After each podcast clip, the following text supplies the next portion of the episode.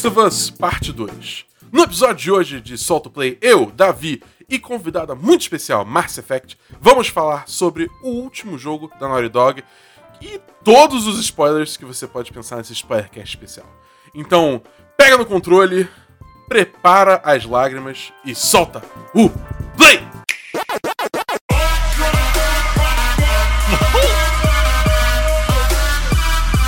Hadouken!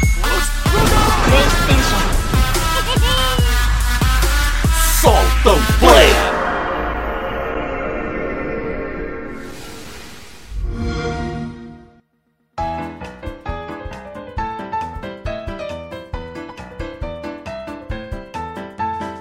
Fala galera, Bernardo Boqui e eu estou com o Davi Rocha. Eu não posso esperar pra falar de spoilers desse jogo, pelo amor de Deus. E a queridíssima Márcia Effect. Olá, eu já estou aí há uma semana falando com spoilers deste jogo com muitas pessoas e eu não consigo parar de falar ainda. É. E hoje, caso vocês não tenham sacado ainda, nós vamos falar de The Last of Us Part 2 cheio de spoiler. Então, antes de você quer falar qualquer outra coisa, deixa eu deixar claro. Se você ainda não jogou esse jogo, para, para. Que que cê, miga, o que, que você tá fazendo? Para. Para com isso. Para. É, dá, dá o seu jeito. Se tranca no quarto e vai jogar, pelo Exatamente. amor de Tipo Deus. Vai jogar, ou, cara, se quiser, tem, tem vídeos desse jogo inteiro pela internet. Se não tiver um PS4, não tiver como jogar. Eu- idealmente você joga, mas se não tiver como, na internet tem várias formas de você consumir esse jogo, pra você consumir a história sem ser ouvindo a gente falando aqui de forma completamente. Qual a palavra que eu tô procurando? Davi, me ajuda. É. Ah. A timeline do jogo, né? É. É, crono- cronológica. Cronológico, isso, obrigado. Português é difícil. É, então, tipo, vai lá, procura e aí volta aqui e, aí solta o play nesse podcast. Entendeu? É porque realmente É esse jogo é uma, é uma experiência, eu acho que todo mundo aqui concorda. É, tipo, uma- uma- você- não, não dá pra você sair- só ser spoilado assim de graça, tá ligado? Tipo, é, realmente tem essa experiência antes de vir aqui. Mas, se você já jogou o jogo, já viu o jogo e tá aqui, cara, a gente vai falar muito sobre esse jogo hoje. Então vocês se preparem e a gente vai, vai, vai conversar bastante. É isso aí. Mas antes, para lembrar que se você gosta do nosso conteúdo, você pode mandar para os seus amigos. Muito importante você compartilhar. Falar, putz, você jogou The Last of Us? Toma aqui esse podcast aqui, ó, de sei lá quanto tempo esse podcast vai ficar 15 horas. falando sobre The Last of Us. Um bando de gente maneira, dando várias opiniões diferenciadas. Vai ser legal. E aí você manda lá. E se você gosta muito, muito mesmo e fizer sentido pra você no meio dessa pandemia, você pode entrar no nosso Apoia-se ou no nosso PicPay, que os links são apoia.se barra 1010 ou picpay.me barra 1010. Com 3 reais você já ajuda a gente e 10 reais você entra no chat de patrões, que é um lugar maravilhoso de você estar. Muita gente pra conversar o tempo todo. Tá todo mundo em casa da pandemia. Se você não tá em casa da pandemia, o que, que você tá fazendo? Fica em casa e joga Last of Us Parte 2. É isso. Isso. Então, sem mais delongas, vamos começar o programa.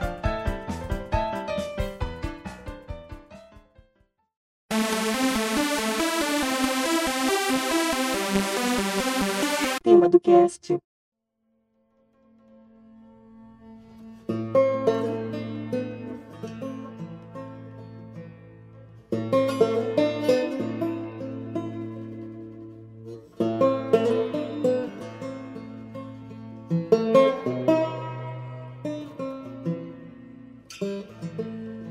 Muito bem, galera.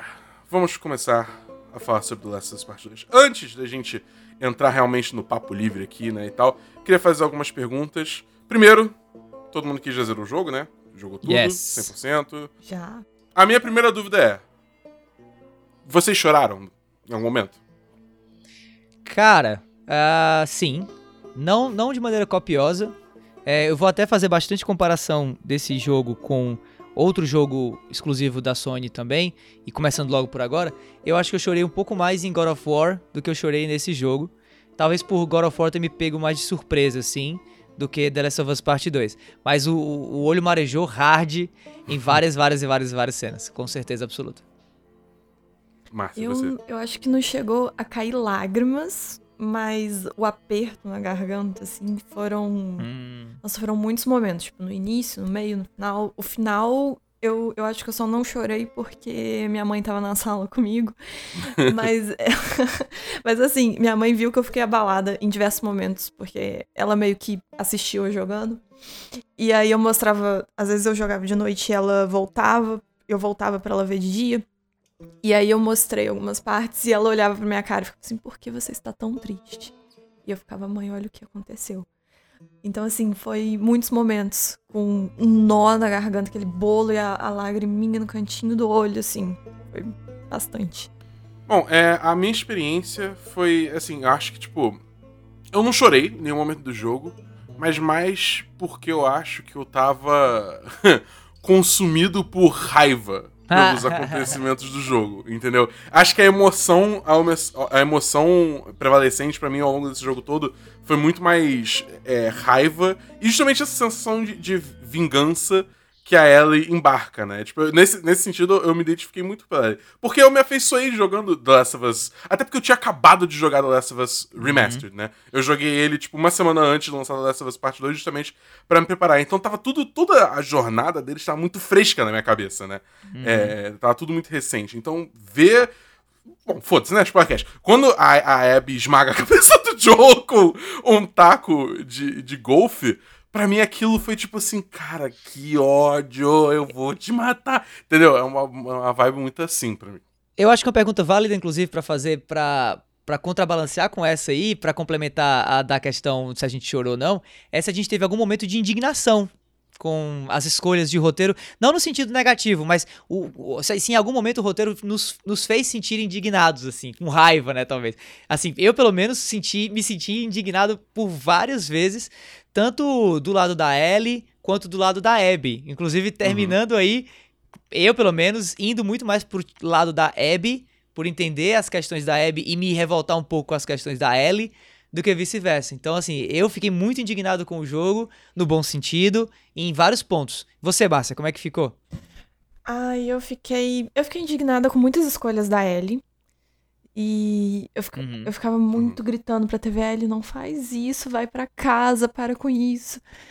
Ah, Mas assim, mas é uma indignação válida. Eu acho que é a Uhum. proposta mesmo do jogo era a gente ver essas escolhas ruins dela e identificar que eram escolhas ruins e, e ver realmente, né, o, aquilo que sempre quando é uma história de vingança mostra pra gente, que é algo que não faz bem e só gera mais mal. Então, assim, apesar de serem coisas que enquanto eu tava vivendo me incomodavam, quando eu olhava no sentido geral de história, eu achei escolhas ok, assim. Eu achei que na história funciona, mas. E o propósito é exatamente esse, causar um mal-estar na gente. Então, tipo. É ruim de estar jogando e foi ruim de experienciar aquilo, mas enquanto roteiro, eu não tenho nenhuma crítica.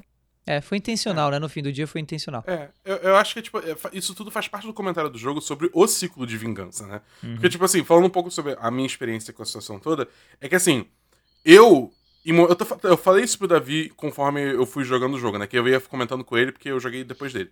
É que em momento nenhum eu, eu me compadeci com a, com a Abby. Momento algum. Porque eu ainda tava segurando muito esse rancor dela pelo que ela fez com o Joel. Não que eu ache que a personagem seja uma personagem ruim, pelo contrário, eu acho que ela é uma personagem muito boa, muito bem escrita, entendeu? Só que acaba. E, tipo, só que a, a questão é assim, ela colocada nessa posição que é pra gente ter esses sentimentos é, é, de animosidade quanto a ela, sabe? Então, tipo, eu realmente tive esses sentimentos e é uma coisa que eu meio que não consegui largar justamente por conta do que ela fez com o Joel. Eu acho que, de novo, eu não, não tô falando que, tipo, ah, não, matar o Joel foi a, a questão errada, porque tem muita gente reclamando na internet falando que, tipo, ah, como é que você faz isso? História é horrível, só que. Não, a história é foda. A história é realmente foda. Só deixando, pontuando isso bem claramente. Mas eu tenho essa questão com a Abby, entendeu? E, e, tipo, toda vez que eu falava com o Davi, eu argumentava, tipo, cara, ela teve, sei lá, 4, 5 anos pra largar desse osso, tá ligado? E ela continuou indo atrás e querendo essa vingança, e sei lá o quê, e tal. E ela foi lá e fez. Só que agora é a vez da Ellie, tá ligado? E a Ellie, o bagulho tá muito mais fresco. Então eu embarquei nessa jornada com a Ellie. Só que quando chegou no final do jogo, e, digamos assim, o, o, os, as perspectivas se trocaram, né? Que aí era a vez da Ellie que tinha seguido em frente com a vida e tava fazendo mil outras coisas pra, e, e tava com uma vida muito melhor. Escolheu abandonar tudo isso pra buscar vingança. Foi nesse momento que realmente chegou nesse ponto do roteiro que eu falei, tipo, cara, não. Para com isso, pelo amor de Deus, não. E é por isso que eu falo que esse jogo ele partiu meu coração. Entendeu? Porque esse final foi isso. Foi tipo, foi eu vendo essa personagem que, tipo, tava embarcado na jornada dela. Foi um momento que totalmente desvencilhou pra mim. Que foi tipo, cara, não, eu não concordo com isso. Por favor, não faz isso. Por favor, para. Entendeu? E acho que esse é- e- e isso é uma, uma coisa muito poderosa que eu. É, é, que é um, um mérito do jogo, né? Uma sensação muito poderosa que eu não vejo muitos jogos fazendo, né? E The Last of Us conseguiu. Cara, mata o seu pai. Deixa matar seu pai pra ver se quatro anos basta pra você ficar de boa. Não, beleza. Tranquilaço, né? Sem falar que seu pai não é qualquer pessoa dentro do contexto do jogo, né? Seu pai é um cara que tá numa posição de destaque e tá prestes a salvar o mundo, mano. Vale lembrar que a, a Abby, por mais que talvez isso não tenha ficado claro no primeiro momento do jogo ali, só depois que você ouve e tal, mas ela ali com, com sei lá, quantos ela tinha ali, 15 eu acho, ela já era uma Firefly, né? Ou era uma pré-Firefly. E eu gosto inclusive do do quão bem eles desenvolvem um pouco mais os Fireflies nesse segundo jogo, apesar de não ter Firefly de fato. Né? E você começa a entender que os Fireflies eles eram realmente um grupo muito virtuoso, entre aspas. Sim, um grupo paramilitar, sim, um grupo que deve ter usado de violência para alcançar os objetivos, mas o próprio nome, curiosamente, só me fez sentido mesmo no segundo jogo, sabe? Esse, esse lance dos Fireflies serem aqueles é, que ativamente estão em busca da luz era um pouco isso. E essa foi uma, uma temática ao longo do jogo todo, né? Essa ideia de buscar a luz ou perder a busca pela luz, né? Não estar mais de, de fato indo atrás da luz. Então eles são um grupo muito idealista, um grupo muito orientado com esse objetivo único de tentar salvar a humanidade, que seria essa luz, né? E a Ellie era, era essa luz. Então você imagina o que deve ser você prestes a salvar o mundo tendo, tendo seu pai como o, o, bastião dessa iniciativa e de uma hora para outra um, um, maluco que ela não conhecia e acabou nem conhecendo, né? Vai, vai e mata o teu pai. E esse maluco ainda se bobear, tendo um passado um pouco negativo por ser um talvez ex-Firefly ou um cara que viveu a vida durante muito tempo de maneira super esguias, né, desde a morte da filha. Então assim, cara, o Joe, o que eu acho interessante desse jogo é que ele apresenta uma imagem do Joe que fica muito clara no final do jogo, junto do primeiro jogo, junto da imagem dele de um pai para Ellie, né? Que o Joe é aquele cara é, é, que busca no fim do dia o, o prazer dele né, o prazer dos, pró dos próximos a ele, em detrimento do prazer dos outros, ou do resto né, do, do, do, dos outros. Apesar disso, não o fazer necessariamente um personagem ruim. Mas eu lembro muito bem da discussão do primeiro jogo, que era essa, de que você, no fim das contas, joga com o vilão do jogo, né? Com o bad guy do jogo. Apesar de muita gente hoje não achar o Joe um vilão. Mas ele tem traços vilanescos no maquiavelismo dele, na, no egoísmo dele, né? na vontade, no, no fim do dia, de preferir salvar a filha do que salvar o mundo. Por mais que você possa argumentar que isso é justificado de alguma maneira, porque ele perdeu a filha exatamente para esse fim do mundo, né? A primeira filha, digamos assim, a Sarah. Uhum. Né? Então, assim, eu gosto muito do quanto o jogo brinca com essas, é, essas perspectivas sobre um personagem. E eu não consigo, em cima de tudo isso, achar que só porque o Joe morreu e morreu daquele jeito brutal, que isso faz a Abby ser a antagonista do jogo. Inclusive, eu discordo de quem acha que a Abby é a antagonista do jogo. Para mim, se o jogo tem um antagonista claríssimo, além, é claro, dos zumbis, né, são os cascavéis, por exemplo. Porque ali você não vê traço nenhum de de qualidade nos cascavéis, né? Nada, nada. Ali é um bando de doido, é, talvez biker desses, né, que andava com aquelas motoca fazendo aquelas aquelas maluquices, uma gangue mesmo de motoqueiros que de uma hora para outra virou uma facção que tá controlando ali Santa Bárbara na Califórnia. Ali sim você tem o o clichêzão do vilãozão, inclusive, né, usando até dos clichês do, do, do, do homem branco gordo de óculos escuro e ponytail é, calvo, né? Assim. Então, assim, ali para mim sim são os vilões reais do jogo, se a gente interpretar que existem vários vilões, além dos próprios zumbis. Então eu gosto muito do jeito que o jogo brinca com todas essas questões. Mas no fim do dia eu acho que a Abby sai como uma personagem, para mim, né, a favorita porque ela tem um, um, um, arco de desenvolvimento muito interessante. Você sai de uma pessoa amargurada e cheia de vingança por conta da morte do pai, a ponto de passar quatro anos aí amargurando isso e caçando esse cara, mas no fim você vê talvez um, uma relação muito parecida com o Joel no primeiro jogo, entre ela e o Lev. Né? Então eu achei isso muito interessante. No fim das contas, se você me perguntar assim, quem eu quero ver em The Last of Us parte 3, digamos assim, pelo menos no começo do jogo, ou, ou quem eu quero ver a, a, continuação direta da história, é a da Abby. Não tem pra onde correr, na minha opinião. Assim como foi a história da Ellie e a do Joe, que eu queria ver na continuação desse jogo. Então, assim, eu, eu, eu, eu gostei, eu me apaixonei muito pelo, pelo personagem da Abby. E não só por isso, por outras questões também, mas que eu posso deixar para outros pontos aí do podcast. Eu acho que a Abby, quando a gente começa a jogar pela segunda vez com ela, eu ainda tava muito, muito presa no sentimento de raiva e de vingança da, da Ellie, né? Que Last of Us é muito Uhum. bom em fazer a gente sentir os sentimentos dos personagens mesmo. Então eu tava muito agarrada ainda e eu comecei a jogar esbravejando que eu não queria jogar com ela e né, o que ela fez, que eu queria matar ela, e, e também porque eu queria muito ver o que, que ia acontecer naquela cena que cortou. Então eu não queria que me desse um hiato jogando com uma personagem que eu não gostei, né, por causa do que ela fez. Mas acabou que chegou uma hora que eu não tinha mais como negar pra mim mesma que eu gostava muito da Abby. Que a Abby é um- na, o meu sentimento agora, quando eu co- coloco na balança, né, as escolhas da Ellie, o desfecho da Ellie, com tudo que eu passei com a Abby, eu, eu gosto mais da Abby do que da Ellie. A Ellie meio que eu entendo toda a jornada dela, eu acho incrível, mas a Ellie me deu uma, uma decepção, assim. É como se eu estivesse no, no papel da Dina, vendo a Uhum. Ellie, e não no É. papel da Ellie entendendo os, os, os motivos dela. É Então a, a, a Ellie me deu uma certa decepção com continuar na vingança, continuar com aquele trauma e a cabeça insistir naquilo e ela largar tudo pra continuar aí nessa vingança. E enquanto isso a gente tem a Abby que ela, né, passou por essa mesma coisa da vingança e de ir atrás de uma coisa que a Ellie, mas quando a gente joga com ela a gente vê esse propósito mais nobre dela com Lev. E eu me apeguei demais nessa relação, me apeguei demais ao personagem. E uma coisa que você tava falando, que um amigo meu veio me falar, e eu não tinha tido essa percepção enquanto eu jogava, é que realmente isso, como que o gameplay da Abby é parecido com o gameplay do Joe. Uhum. A gente Uhum. traz mecânicas tipo a escada, fazer faca, que a gente não tinha com a Ellie. Isso. E a gente tem isso com, com a Abby também. Então, assim, é, é muito interessante. O jogo faz muitos paralelos de Sim. relações pra gente ver todos os lados. Eu, eu acho que a parte que mais me impactou desse jogo, e pra mim, assim, é um. Sem dúvidas, é um dos melhores jogos que eu joguei, que eu não vou jogar de novo tão cedo, da mesma forma que eu joguei, porque ele é, é muito desgastante emocionalmente. Exato. Mas isso, esses paralelos que ele faz na narrativa de você entender o lado de todo mundo ali, menos o lado dos Cascavel, que aí realmente eu sou gente É. ruim mesmo.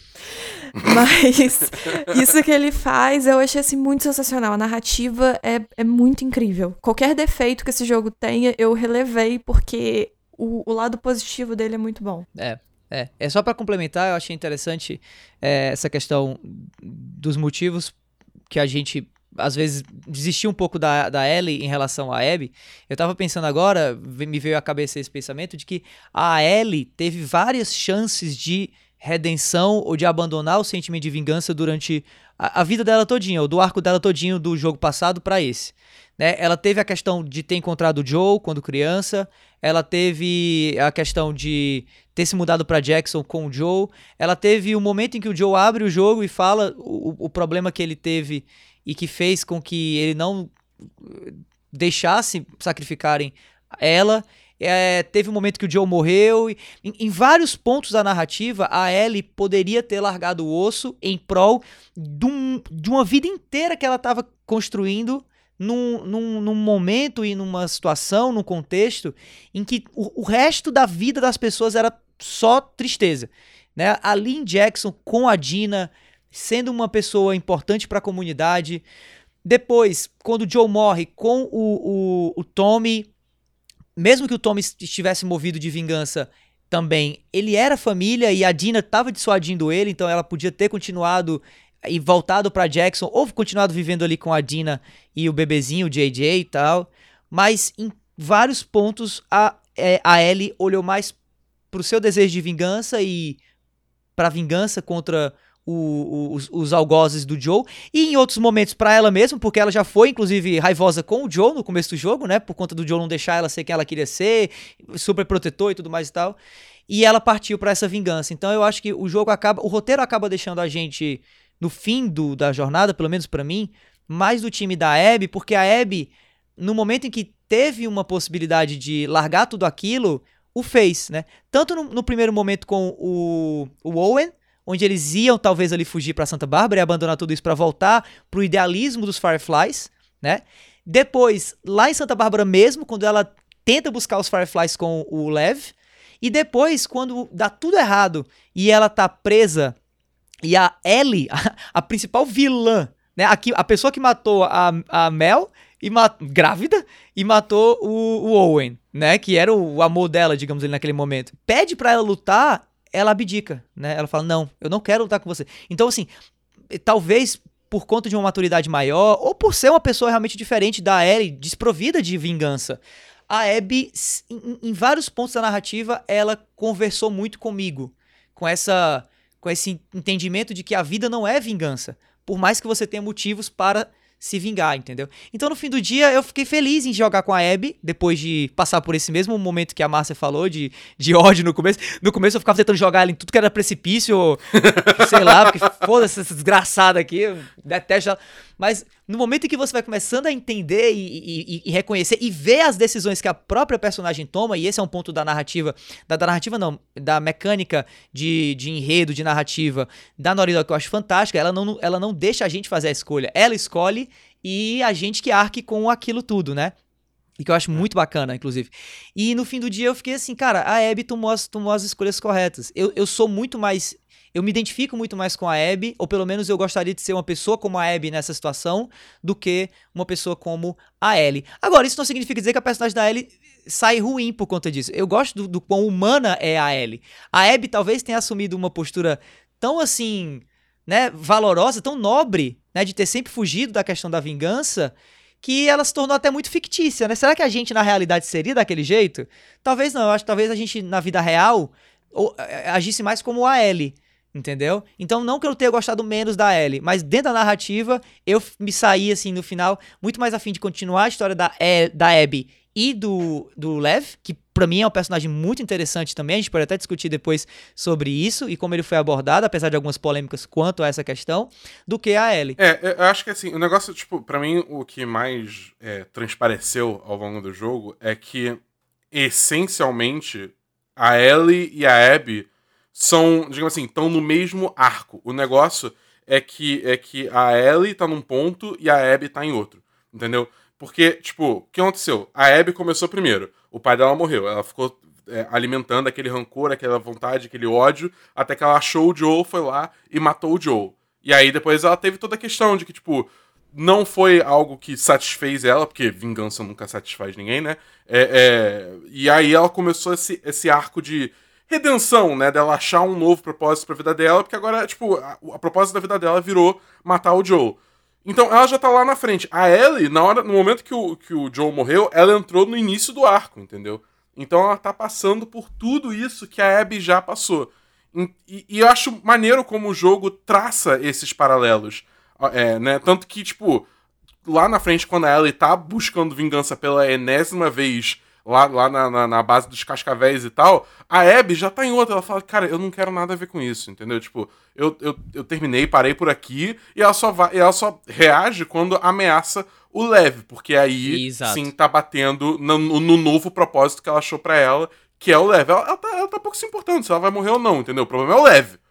E, e, eu acho muito maneiro como o jogo traça esses paralelos entre os dois personagens, entendeu? Só que acaba que, tipo, é, é, é, é isso. Eu, eu, eu, acabo que ainda tenho muito, um pouco essa, essa raiva por conta de todo esse apego que eu tenho, tanto pela Ellie quanto pelo Joe, entendeu? Eu acho que no final do jogo, depois que a Ellie tomou essa decisão de largar a Dina e tal, aí sim foi o momento que eu mais parei para refletir e realmente entender melhor a, a, a, personagem da Abby, a jornada dela, como isso reflete pra Ellie, entendeu? E aí eu entendo mais a personagem. Mas ainda assim, eu, eu tipo, é Ellie, time Ellie pra sempre, tá ligado? Tipo, não dá, não dá. eu, eu gosto muito dela. Uma coisa que, que eu acho que me segurou muito de continuar gostando da Ellie no final foi realmente esse apego que eu tinha com ela e com o Joe. Porque se fosse uma personagem mais, mais nova, talvez, não sei, alguém que eu não tivesse passado tanto tempo igual eu passei no primeiro jogo, provavelmente no final eu já tava odiando a Ellie. Então, o que me segurou de ainda estar tá gostando da Ellie, de terminar o jogo gostando, foi esse apego que eu tive do primeiro jogo. Vou perguntar para vocês então. qual foi o momento que mais marcou vocês no jogo? Pra mim foi o a Ellie cantando Take On Me. Hum. Cara, sim! Era- eu ia chegar nessa pergunta, mas é isso. Cara, eu, Eu- acho, tipo... Eu Vai, fiquei fala, assim, não, não, sem problema. É porque, assim, eu joguei. Não, mentira, na verdade foram, foram dois, eu acho. O primeiro momento foi a. Descobrir quem é a Abby, Sim. depois que a gente joga com ela, o que, que ela faz. Então, tipo assim, me marcou mais a traição, entre aspas, da Abby. Porque eu Uhum. joguei com ela, eu confiei nela, eu salvei a vida daquela mulher. E ela vai lá e mata o Joe na minha frente. E esse momento me marcou muito. ah, mas, assim, em questão de escolha de mecânica, não necessariamente de narrativa. Assim, né? A narrativa entranhada na mecânica. Da Uhum. gente ter jogado com ela e pegado esses sentimentos com ela. E aí quebrou. Nela, opa, Hum. quebrou a confiança que eu construí com essa personagem que eu acabei de conhecer. E aí isso me chocou muito. E, tipo assim, a, a forma como aconteceu. Mas depois disso, a Ellie cantando Take On Me, eu tô até hoje. Eu canto todo dia, eu fico cantarolando pela Uhum. casa. E eu não sei, é um momento tão lindo que eu me marcou muito quando eu tava jogando. E como eu não podia contar pra ninguém, e nem pra quem eu podia contar, às vezes a pessoa queria saber, tipo, meu namorado, ele não queria spoiler, então eu não podia contar pra ele o que tava acontecendo. E aí eu só mandava mensagem assim: aconteceu uma coisa aqui, e era tipo duas da manhã. Aí eu tô assim: aconteceu, acabou de acontecer um momento aqui no jogo que eu queria alguém do meu lado. Pra compartilhar o que eu tô sentindo. Porque sei o quê. E eu fiz um, um away, assim, que ele deve ter achado. Eu acho que agora, naquele jogo, se bobear, ele achou que foi a morte do Joe, mas não, foi o Take On Me. E aí, no dia seguinte, eu acordei minha mãe e falei, mãe, vem ver o negócio. E aí a gente sentou nós duas na sala e, tipo assim, minha mãe não conhecia o primeiro direito, ela só conhecia o que eu mostrei e tal. E aí sentou nós duas e nós duas com o olho cheio d'água, assim. E aí eu fui vendo a reação de todo mundo que foi passando por esse momento e todo mundo se emociona nesse momento. Então, assim, e é uma coisa tão, tão simples e tão meio que. Mesmo contextualizada ou descontextualizada, é um momento muito marcante, muito bonito. Pra mim, aquilo ali é o, é o principal momento do jogo. A coisa mais linda de todas. Le- Legal. É, eu acho que é, é ainda mais destacado porque ele é 100% opcional, né? Também. Porque a primeira vez que eu joguei esse jogo, eu joguei em stream. E em stream acaba que, tipo, você não quer ficar tanto tempo explorando. Por exemplo, aquela área de Seattle, eu não explorei todo o cantinho, que é normalmente uma coisa que eu faria, porque você tá em stream, né? Você quer manter Ninguém um certo quer limite ver, e tal. é. Exatamente.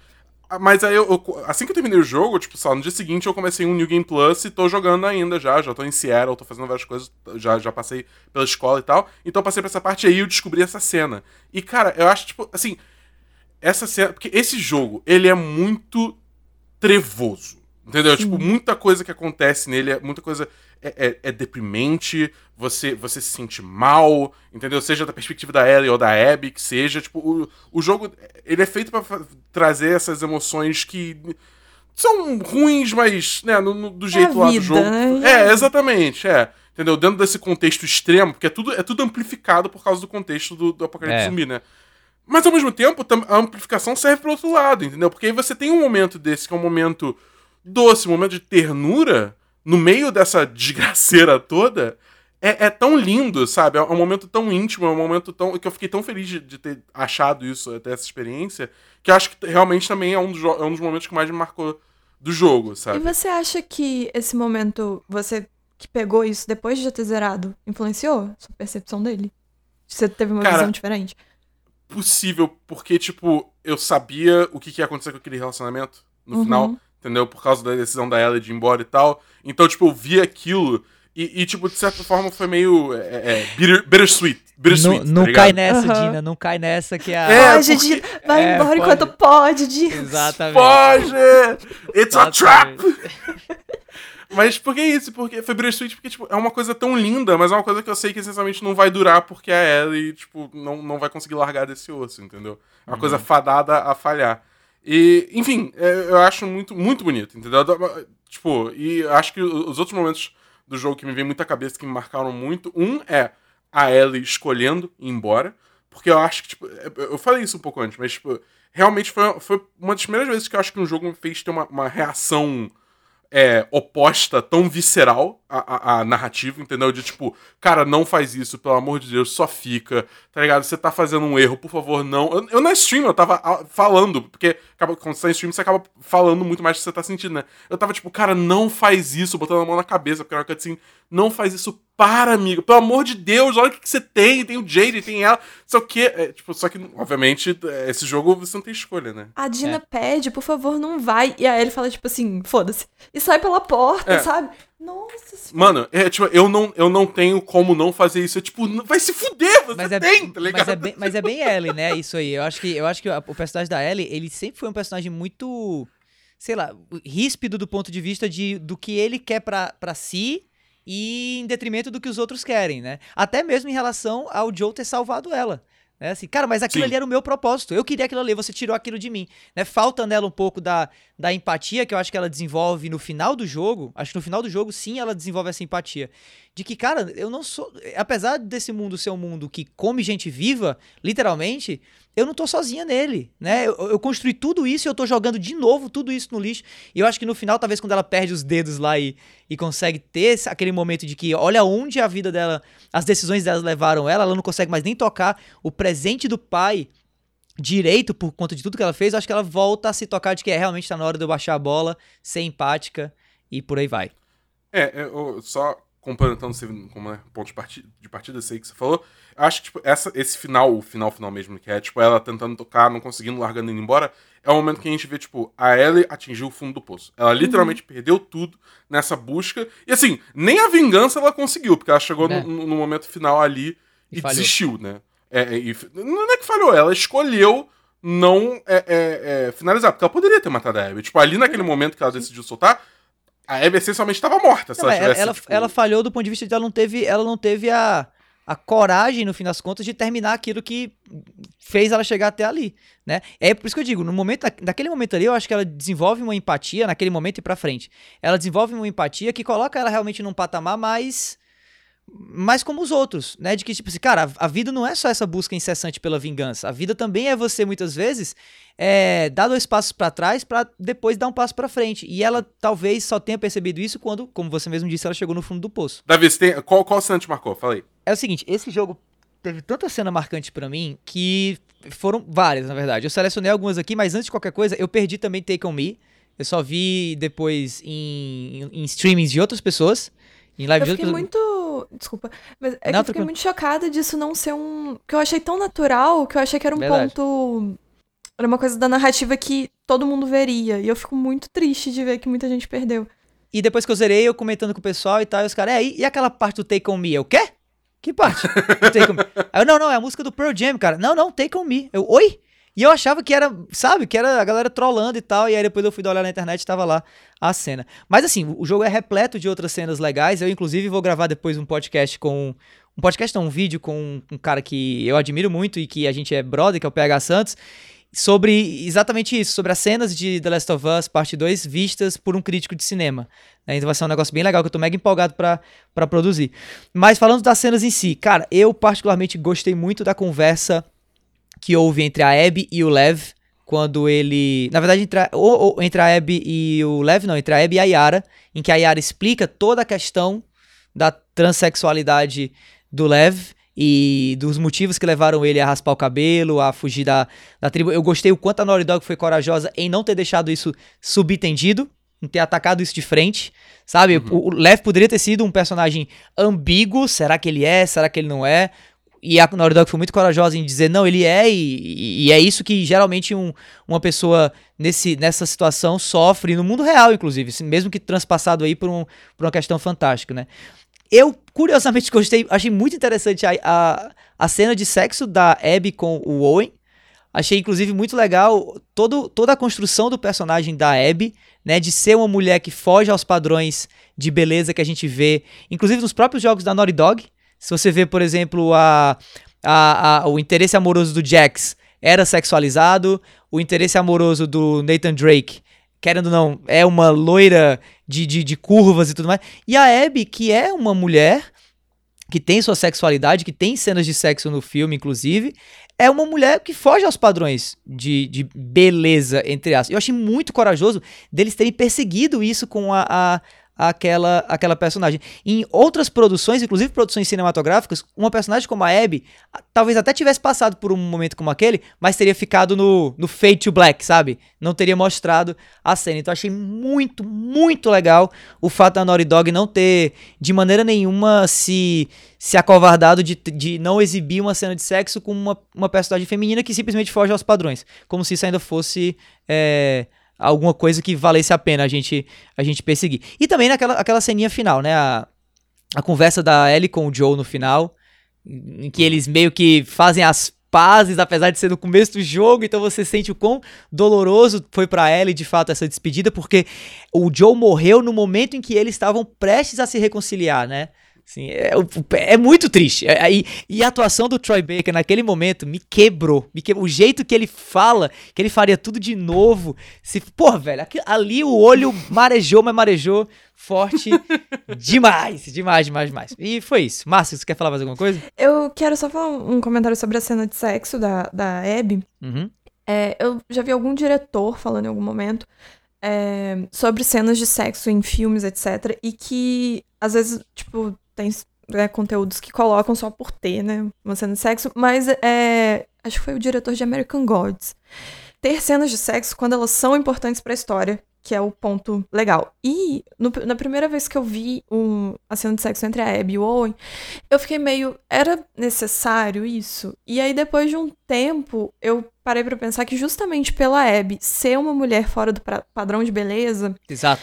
e a, como a, Nau- a Naughty Dog nesse jogo lacrou muito, e lucrou muito também, graças a Deus, é, eles fizeram muitas, muitos pontos em diversas questões sobre sexualidade, principalmente. Então a gente tem a Ellie com a Dina sendo um casal lésbico, a gente tem o Lev sendo um menino trans, e a gente tem a Abby, que é uma personagem feminina, e ela tem um corpo masculinizado, porque ela é muito forte e tudo mais, só que ela é hétero, até onde a gente Isso. sabe.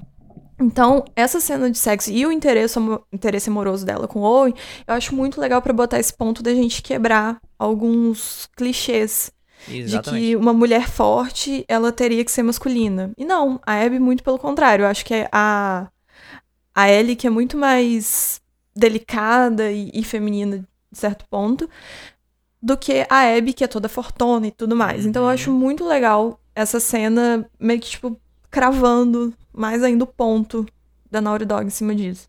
É isso aí. É, e, e eu acho, acho interessante também como, tipo.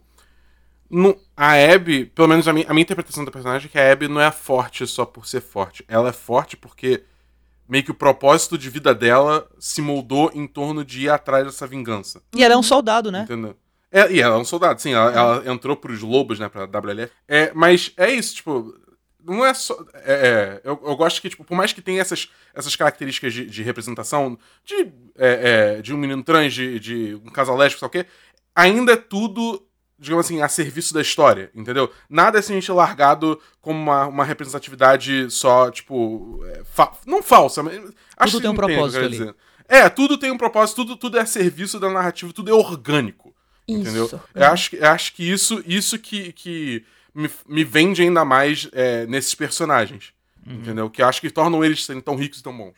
O que eu acho incrível e que é o que mais me irrita ainda quando eu vejo essa, essa galera chorando que a la- lacrou demais e Sim. etc. É, é justamente esse ponto, porque assim, eu acho que a gente tá num. Todas as lutas, né, de. contra qualquer tipo de preconceito, um grande ponto de todas elas é a falta de representatividade em filme, em série, em game, etc. E sempre quando eles são representados, é de uma forma muito caricata e muito com o holofote de, olha, estamos representando. E assim, é, hoje em dia a, a Netflix faz muito de representar super bem, mas assim, isso é tipo agora, sabe? Então é uma coisa que não tem muito uma representação natural. E esse é um jogo pra mim que assim, se a Ellie é lésbica, hétero, bi, tanto faz. Não faria diferença nenhuma naquela história. Isso. Podia, a Dina podia ser um cara, não faria diferença nenhuma na história. Isso. A, a Abby podia ser um cara, não faria diferença nenhuma. E, tipo assim, o, o leve, a questão dele ser um menino trans e tal, é tudo muito natural. É tudo, tudo no jogo, na verdade. Acontece de uma forma muito como a vida real mesmo. Eu, É. Uhum. Pra mim, eu tô vendo muita gente falando que esse jogo é uma obra-prima, e eu concordo demais. Não no quesito de que ele, é, ele seja revolucionário, de trazer alguma coisa, uma mecânica super nova, uma narrativa muito nova. Não é nada inovador. Mas ele pegou tudo que a gente já, já tem, a gente já conhece, e ele fez de uma forma que tá muito semelhante à realidade. Uhum. Tudo que acontece ali acontece de uma forma muito natural, muito orgânica, né? Como você falou. Que você sente aquela história como se você estivesse vendo uma história real mesmo, e não uma coisa que foi construída por alguém. Eu sinto muito que eu vejo é, o que tá acontecendo e o mundo também. Isso é uma coisa que aí já vai, a gente vai pra parte mais técnica. Mas tudo ali eu sinto muito que aquilo existe. E eu tô só Uhum. de espectadora. Não que aquilo acontece pra eu ver. Uhum. Não é, não é uma narrativa tão guiada como é, por exemplo, Uncharted, talvez, né?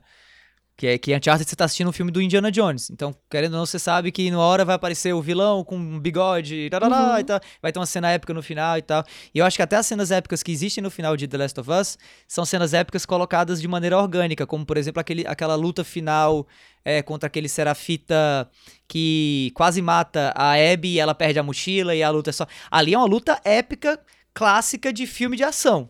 Tem- e, tem, e tem sempre uma luta dessas no final do jogo. Mas eu, pelo menos, não antevi aquela luta, nem achei que quando terminou, ok, é- é- é- o, o jogo devia ter acabado aqui. Tanto é que ele não acaba, ainda demora Uhum. muito, né? Então eles realmente fazem isso de uma maneira fantástica. Agora, só discordando no bom sentido, do, do que a Márcia falou agora em relação ao- jogo não ser revolucionário, talvez não ser inovador, eu acho que ele foi inovador e talvez revolucionário, porque a gente ainda precisa ver se isso vai realmente causar uma onda de mudança na indústria ah, agora, tão necessária, inclusive, pelo que a gente está vendo no mundo real, né, o que está acontecendo, é que até, até então, essas questões de lacração, entre aspas, ou de levantamento de, de bandeiras, de, de, de inclusão de certas minorias em jogos, tinha ficado, pelo menos até onde eu percebo, eh, limitados aos jogos indie. É, Gone Home e vários outros, né? E você não via a galera do AAA tomando esse tipo de risco exatamente por conta do que tá acontecendo com The Last of Us, né? Assim, por conta dessa mob raivosa de pessoas absurdas que se dizem conservadoras, mas são muito mais radicais, mimizentos, que vão em cima do jogo não por questões de fato problemáticas do jogo, mas por questões ideológicas, né? Por fugirem à visão deles do mundo. Então, assim, eu acho que a Naughty Dog foi revolucionária nesse sentido, por talvez causar agora uma mudança muito drástica na indústria em relação aos jogos AAA. É, a gente já tinha vencido, talvez, a, a última grande batalha nesse sentido sobre a polêmica que havia em você não colocar a personagem feminina como protagonista porque o jogo não vende, que nem no cinema, né? A, a, a menina lá do. A diretora lá da, do filme da Mulher Maravilha deixou isso muito claro, inclusive. O quão foi difícil Patty pra ela. Jenkins. É, exato, Perry Jenkins. O quanto foi difícil colocar pra ela, colocar pro, pra WB, pra Warner, o filme da Mulher Maravilha, porque segundo eles, a Mulher Maravilha tinha que ter um, um cara, ou tinha, ou tinha que ser a Mulher Maravilha e o Batman, porque a Mulher Maravilha sozinha não vende. Ela foi lá, fez o filme e deu certo.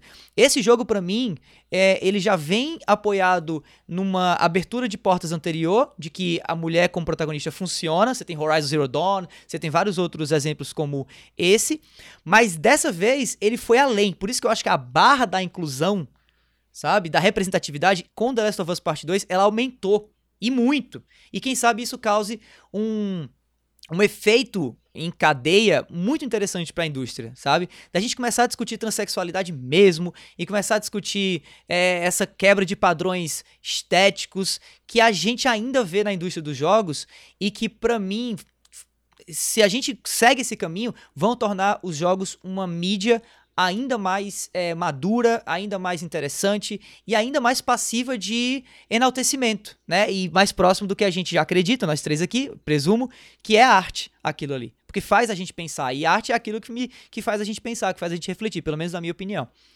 Uhum. Eu É. acho que eu acho isso incrível. Eu acho que assim, é, eu acho que eles foram muito corajosos, Sim. bastante mesmo. Um jogo AAA de, de nome, com peso que Last of Us tem, um jogo que a galera tá aí sete anos esperando, né? Então, assim, eu acho que eles foram muito corajosos, coisas que outras produções maiores ainda, tipo Star Wars, não teve coragem de fazer. Eu espero realmente que isso abra uma porta para os próximos jogos, porque a gente tá vendo a enxurrada de gente comentando e indo dar nota negativa sem nem ter jogado, e como que isso é puxado só por gente que realmente quer ir lá destilar ódio. Porque, assim, são tem algumas coisas que são tão pequenas que eu acredito que esse pessoal que tá reclamando, se tivesse jogado sem alguém ter falado antes, não estaria Sim. nem reclamando.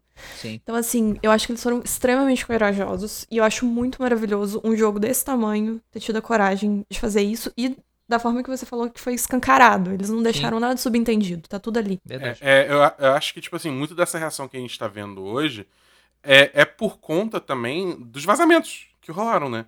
Porque tem que lembrar que o jogo vazou, vazou, acho que o roteiro inteiro do jogo, vazaram umas, umas cutscenes chaves, inclusive a do Joel morrendo. E, assim, o pessoal simplesmente viu essas coisas completamente fora de contexto do jogo em si, né? Sem tendo jogado, só foram, digamos assim, viram um resumão da história, entendeu? E aí tiraram suas próprias conclusões a partir daí, já com todos esses preconceitos aí, né? De contra-lacração.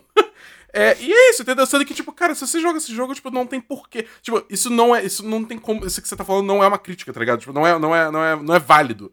Porque, porque tipo, não, não cabe. Simplesmente não cabe. Se você joga o jogo, você entende que não cabe. Entendeu? Eu acho muito triste isso. Como, tipo, a galera, simplesmente, tipo, invés, antes de você quer ter uma experiência com a, com a, com a obra, já sai julgando a capa pelo livro, entendeu? Tipo, é- é- eu acho que o, o grande problema foi esse. Eu acho que talvez se a gente. Se o jogo simplesmente tivesse lançado. Talvez não, né? Talvez seja justamente o oposto. Seria ainda mais amplificado se o jogo tivesse lançado sem os vazamentos. Mas é, eu acho que se o jogo tivesse lançado sem os vazamentos, o pessoal teria realmente tido essa experiência completa de início a fim, e aí talvez tivesse refletido um pouquinho mais. Eu não sei, eu gosto de pensar que sim, porque eu sou, tô tentando ser otimista aqui, apesar do jogo, no geral, ser um jogo bem pessimista, mas, enfim, é, é, é isso, entendeu? É- é- foi uma Às coisa muito triste. Às vezes eu tenho muita sensação que, assim, a gente pegou uma galera que tava isso aqui já de né, despejar esse ódio contra todas essas bandeiras que foram levantadas. E, e aí a gente ainda teve um evento que desagradou. Então, assim, a gente tem o primeiro jogo, você joga como Joe, e aí no segundo você meio que espera isso. E, ou você pelo menos espera que ele esteja bastante presente no jogo. E ele não tá. Ele é morto no, violentamente nos, nas primeiras, duas primeiras horas do jogo, assim. E de uma forma muito passiva também, que eu acho que. E eu acho que o, o jeito que foi, o momento que foi, eu acho que isso foi tipo estopim pra galera começar a reclamar de tudo, sabe? Com, Uhum. esse foi um dos principais eventos. E aí, assim, já teve isso, e aí eles foram só passando a mão no resto de coisa que podia reclamar. Vamos, vamos mudar um, aqui um pouco pra gameplay, se for o caso, depois a gente volta pra história. Uhum. É. Se, tipo, como- o que, que vocês acharam da gameplay? Tipo, pincelada geral, depois a gente entra no, no, no específico. Depois eu vou falar também o que eu acho, mas eu queria primeiro saber, sondar o que, que vocês acharam da gameplay do jogo no geral. Cara, é o seguinte, é... Deus, então, The Last of Us Part 2 é um jogão em vários aspectos, certo? Mas eu acho que a Naughty Dog como estúdio precisa melhorar alguns pontos para os próximos lançamentos e para o PlayStation 5. Especialmente falando em questão, em questão de gameplay. É, eu acho que o jogo ele perde um pouco com isso, talvez. É, por ter mecânicas repetitivas e por um sistema de interação com o mundo que nos primeiros jogos da, da Naughty Dog, nessa fase Uncharted The Last of Us deles, terem dado muito certo, mas que talvez já estejam é, expondo é, a- os sinais do tempo no, no The Last of Us Part 2. Eu vou me limitar a falar de três pontos rápidos. É, o, o primeiro ponto, tá? Eu acho que o jogo ele perdeu um pouco a mão na questão da identificação de pontos de interação com relação ao mapa. O que eu quero dizer com isso? É, eu, e eu digo tudo isso de experiência própria, né? Foi a minha experiência com o jogo. Eu cansei de me perder no jogo e eu não acho que a proposta do jogo é criar um mundo em que você se perca a ponto de se irritar. Existem, existem algumas, alguns sinais claros de que orientam a, a atenção do jogador, as portas vermelhas, as, luz, né? Eles usam muito luz como as luzes, isso. Mas especialmente no- na parte de mundo aberto do jogo, que eu ainda acho que é uma seara em que a Naughty Dog tá aprendendo a fazer. Você vê, ela fez isso com é, o Lost Legacy, né? O Uncharted Lost Legacy, e agora com esse The Last of Us Part 2. O- a- Os outros jogos dessa leva de últimos jogos aí da empresa eram todas experiências muito muito focadas, muito guiadas, né? E eu senti que em vários momentos do mapa de Seattle eu fiquei muito perdido. Mas muito, assim. E eu tentava até eh, ouvir o que o jogo tava me dizendo. É, o jogo falava: ah, não, a gente vai pra aquele prédio que é o prédio grandão. Então eu ficava pensando, beleza, então eh, sempre que eu me perder, eu tento olhar pro prédio grandão e eu me acho. E por questão de geografia mesmo do ambiente urbano, o prédio grandão sumia. E eu ficava, beleza, pra onde é que eu vou agora? Então rolou muito. Rolou muito backtracking, de eu voltar pra onde eu tava, de eu entrar num canto e, ah, eu já entrei aqui e dar a volta. E isso me irritou muito. Segundo ponto, é, é claro que tem uma mecânica. Que tem uma mecânica não, que tem um ciclo em cada canto novo que você entra no jogo que é sempre o mesmo e sempre se repete. Você chega num canto novo, você explora para recolher, recolher recursos, você acha uma- um cofre, esse cofre tem uma senha, essa senha está espalhada no mapa, pelo mapa. Aí você acha a senha e vai lá e coloca. Eu senti um pouco de repetição, para não dizer muita repetição, nessa mecânica, a ponto de em alguns momentos eu achar que a Naughty Dog tava tirando onda com a minha cara. Tipo assim, não, não é possível que de novo. Não é possível que no, no, no, no, no quarto dos fundos do shopping, onde fica material de limpeza, tem um cofre. E nesse cofre eu preciso achar a senha e a senha é a, é a senha do Wi-Fi da academia. Tipo assim, mano. Eu acho que eles forçaram muito a barra numa dinâmica que é interessante, que é nova, inclusive não tinha no jogo passado, mas que acabou virando o novo carregar a L pela água do jogo anterior né? Que muita gente reclamou, inclusive, por, por ter sido uma mecânica muito repetida, que inclusive eles brincaram com isso, dando pra Ellie a, a possibilidade de mergulhar, porque agora ela sabe nadar, né? E que foi uma coisa meio chata no primeiro jogo. Então eu acho que eles poderiam ter ou diminuído um pouco a repetição de certas dinâmicas de gameplay para exatamente voltar um pouco essa questão orgânica do jogo. É, e eu não acho que isso teria perdido. Eu acho que se só tivesse a- a- aberto dois cofres no jogo todo, ao invés de 250 na minha contagem, teria sido, teria sido um pouco melhor.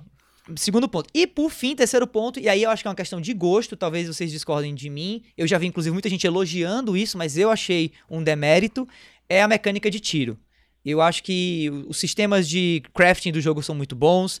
Eu acho que as armas, aquele sistema de, de craftar a arma colocando ela na mesa, achei fantástico. Mas a mecânica, o feeling de você atirar em The Last of Us Parte 2 continua com os mesmos problemas do feeling de atirar dos Uncharted e do Last of Us passado. É uma mecânica de tiro um pouco vagarosa, que exige de você, exige do mundo, na verdade, um pouco mais de lentidão para você poder acertar o tiro, ou pelo menos sentir feliz em estar atirando, ou sentir, satis- sentir aquela satisfação de estar dando aquele tiro. E por vários momentos nesse jogo, eu senti que o sistema de, de tiro estava muito mais me limitando do que me dando uma, um- uma opção justa para eu interagir com o mundo.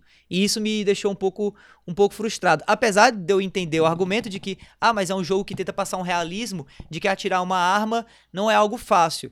E eu até concordo, mas eu re- refuto essa, essa noção por conta desse problema existir nos Uncharted, que são jogos completamente fictícios, como eu falei, são episódios de Indiana Jones que o Nathan Drake mata um exército de pessoas e tá tudo bem. Lá também o tiro é ruim. E aí você não pode dizer, não, mas é porque o Nathan Drake é um ser humano e ser. Não, aí não. Aí, aí você tá passando pano pra uma mecânica de tiro que não é tão boa e, e beleza, cara, vamos melhorar a mecânica de tiro. Né? Então eu acho que são esses os três pontos de gameplay que eu sinto que The Last of Us Part 2 me deixou um pouco a desejar, sabe?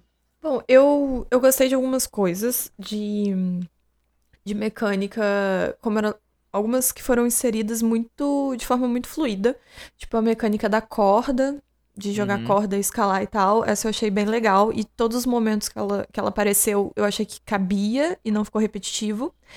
Coisa Concordo. que no primeiro tem muito, que é na escada o tempo todo, a Ellie na água o tempo todo. Carregar Nesse- o negócio.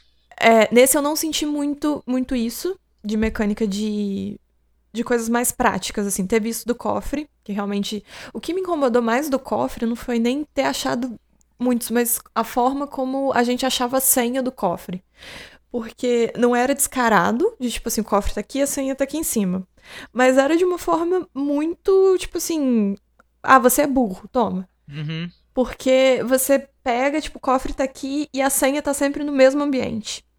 Então, assim, você não tem nenhum esforço. O máximo de esforço que você tem é, sei lá, fazer uma conta ou olhar um calendário.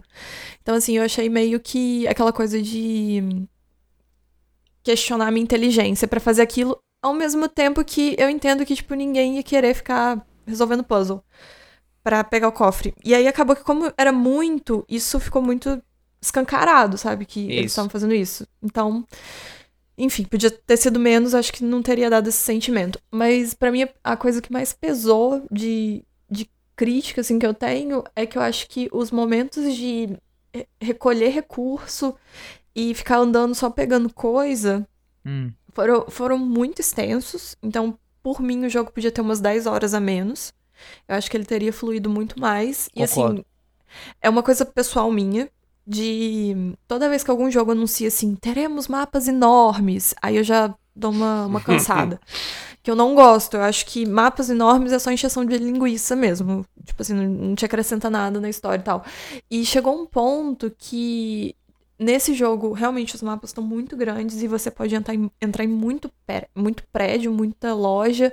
E tinha algumas partes que, quando eu via que era assim, só um. O jogo meio que tava me enganando, porque eu sou fácil de enganar. Que, como eu não jogo muito AAA, eu ainda tenho uma, uma mentalidade de gerações mais, mais passadas, de que todo lugar que eu posso entrar é caminho. Uhum. Então eu acabava entrando em todos os lugares achando que era o caminho. E não era, era só um lugar pra explorar e pegar alguma coisa. E aí quando eu vi que eu estava sendo enganada, eu falei, não, vou parar de entrar em alguns lugares.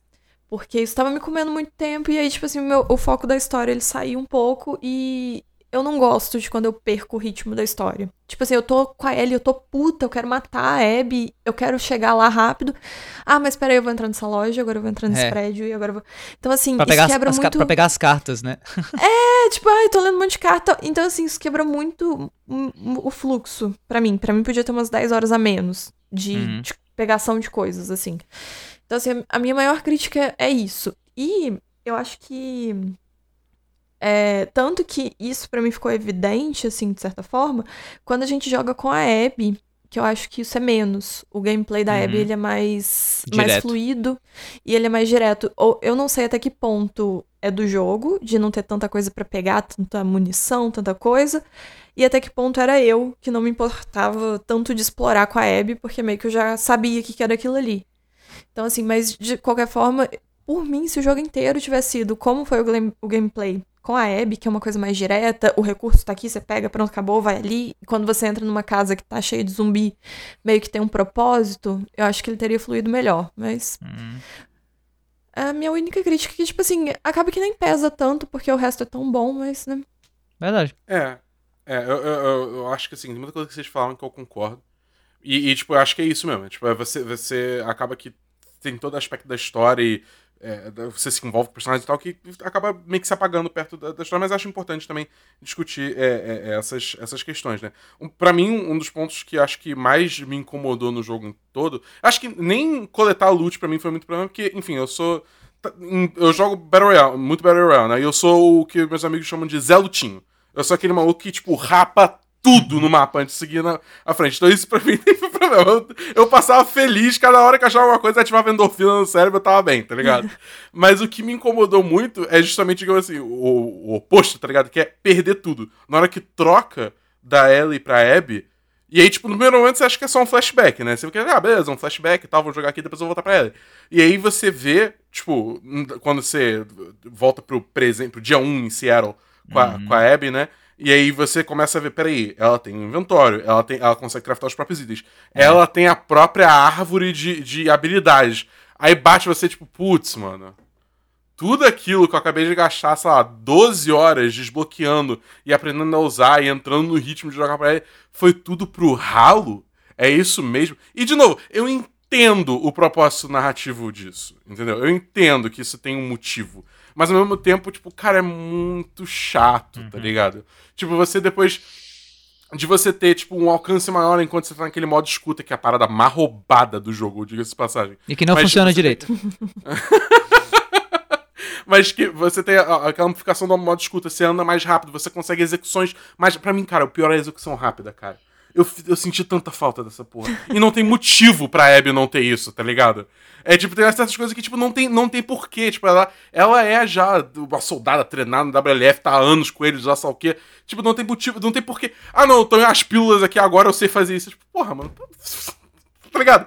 É, é, então foi, foi uma experiência muito frustrante as primeiras horas com a Abby, porque não só tem a questão de, tipo, cara, por que, que eu tô jogando com ela? Eu quero jogar com a Ellie, né? Da primeira vez que eu tava jogando. Como também tem isso, tipo, eu perdi tudo. Todo o progresso que eu fiz foi, entre muitas aspas, pra nada.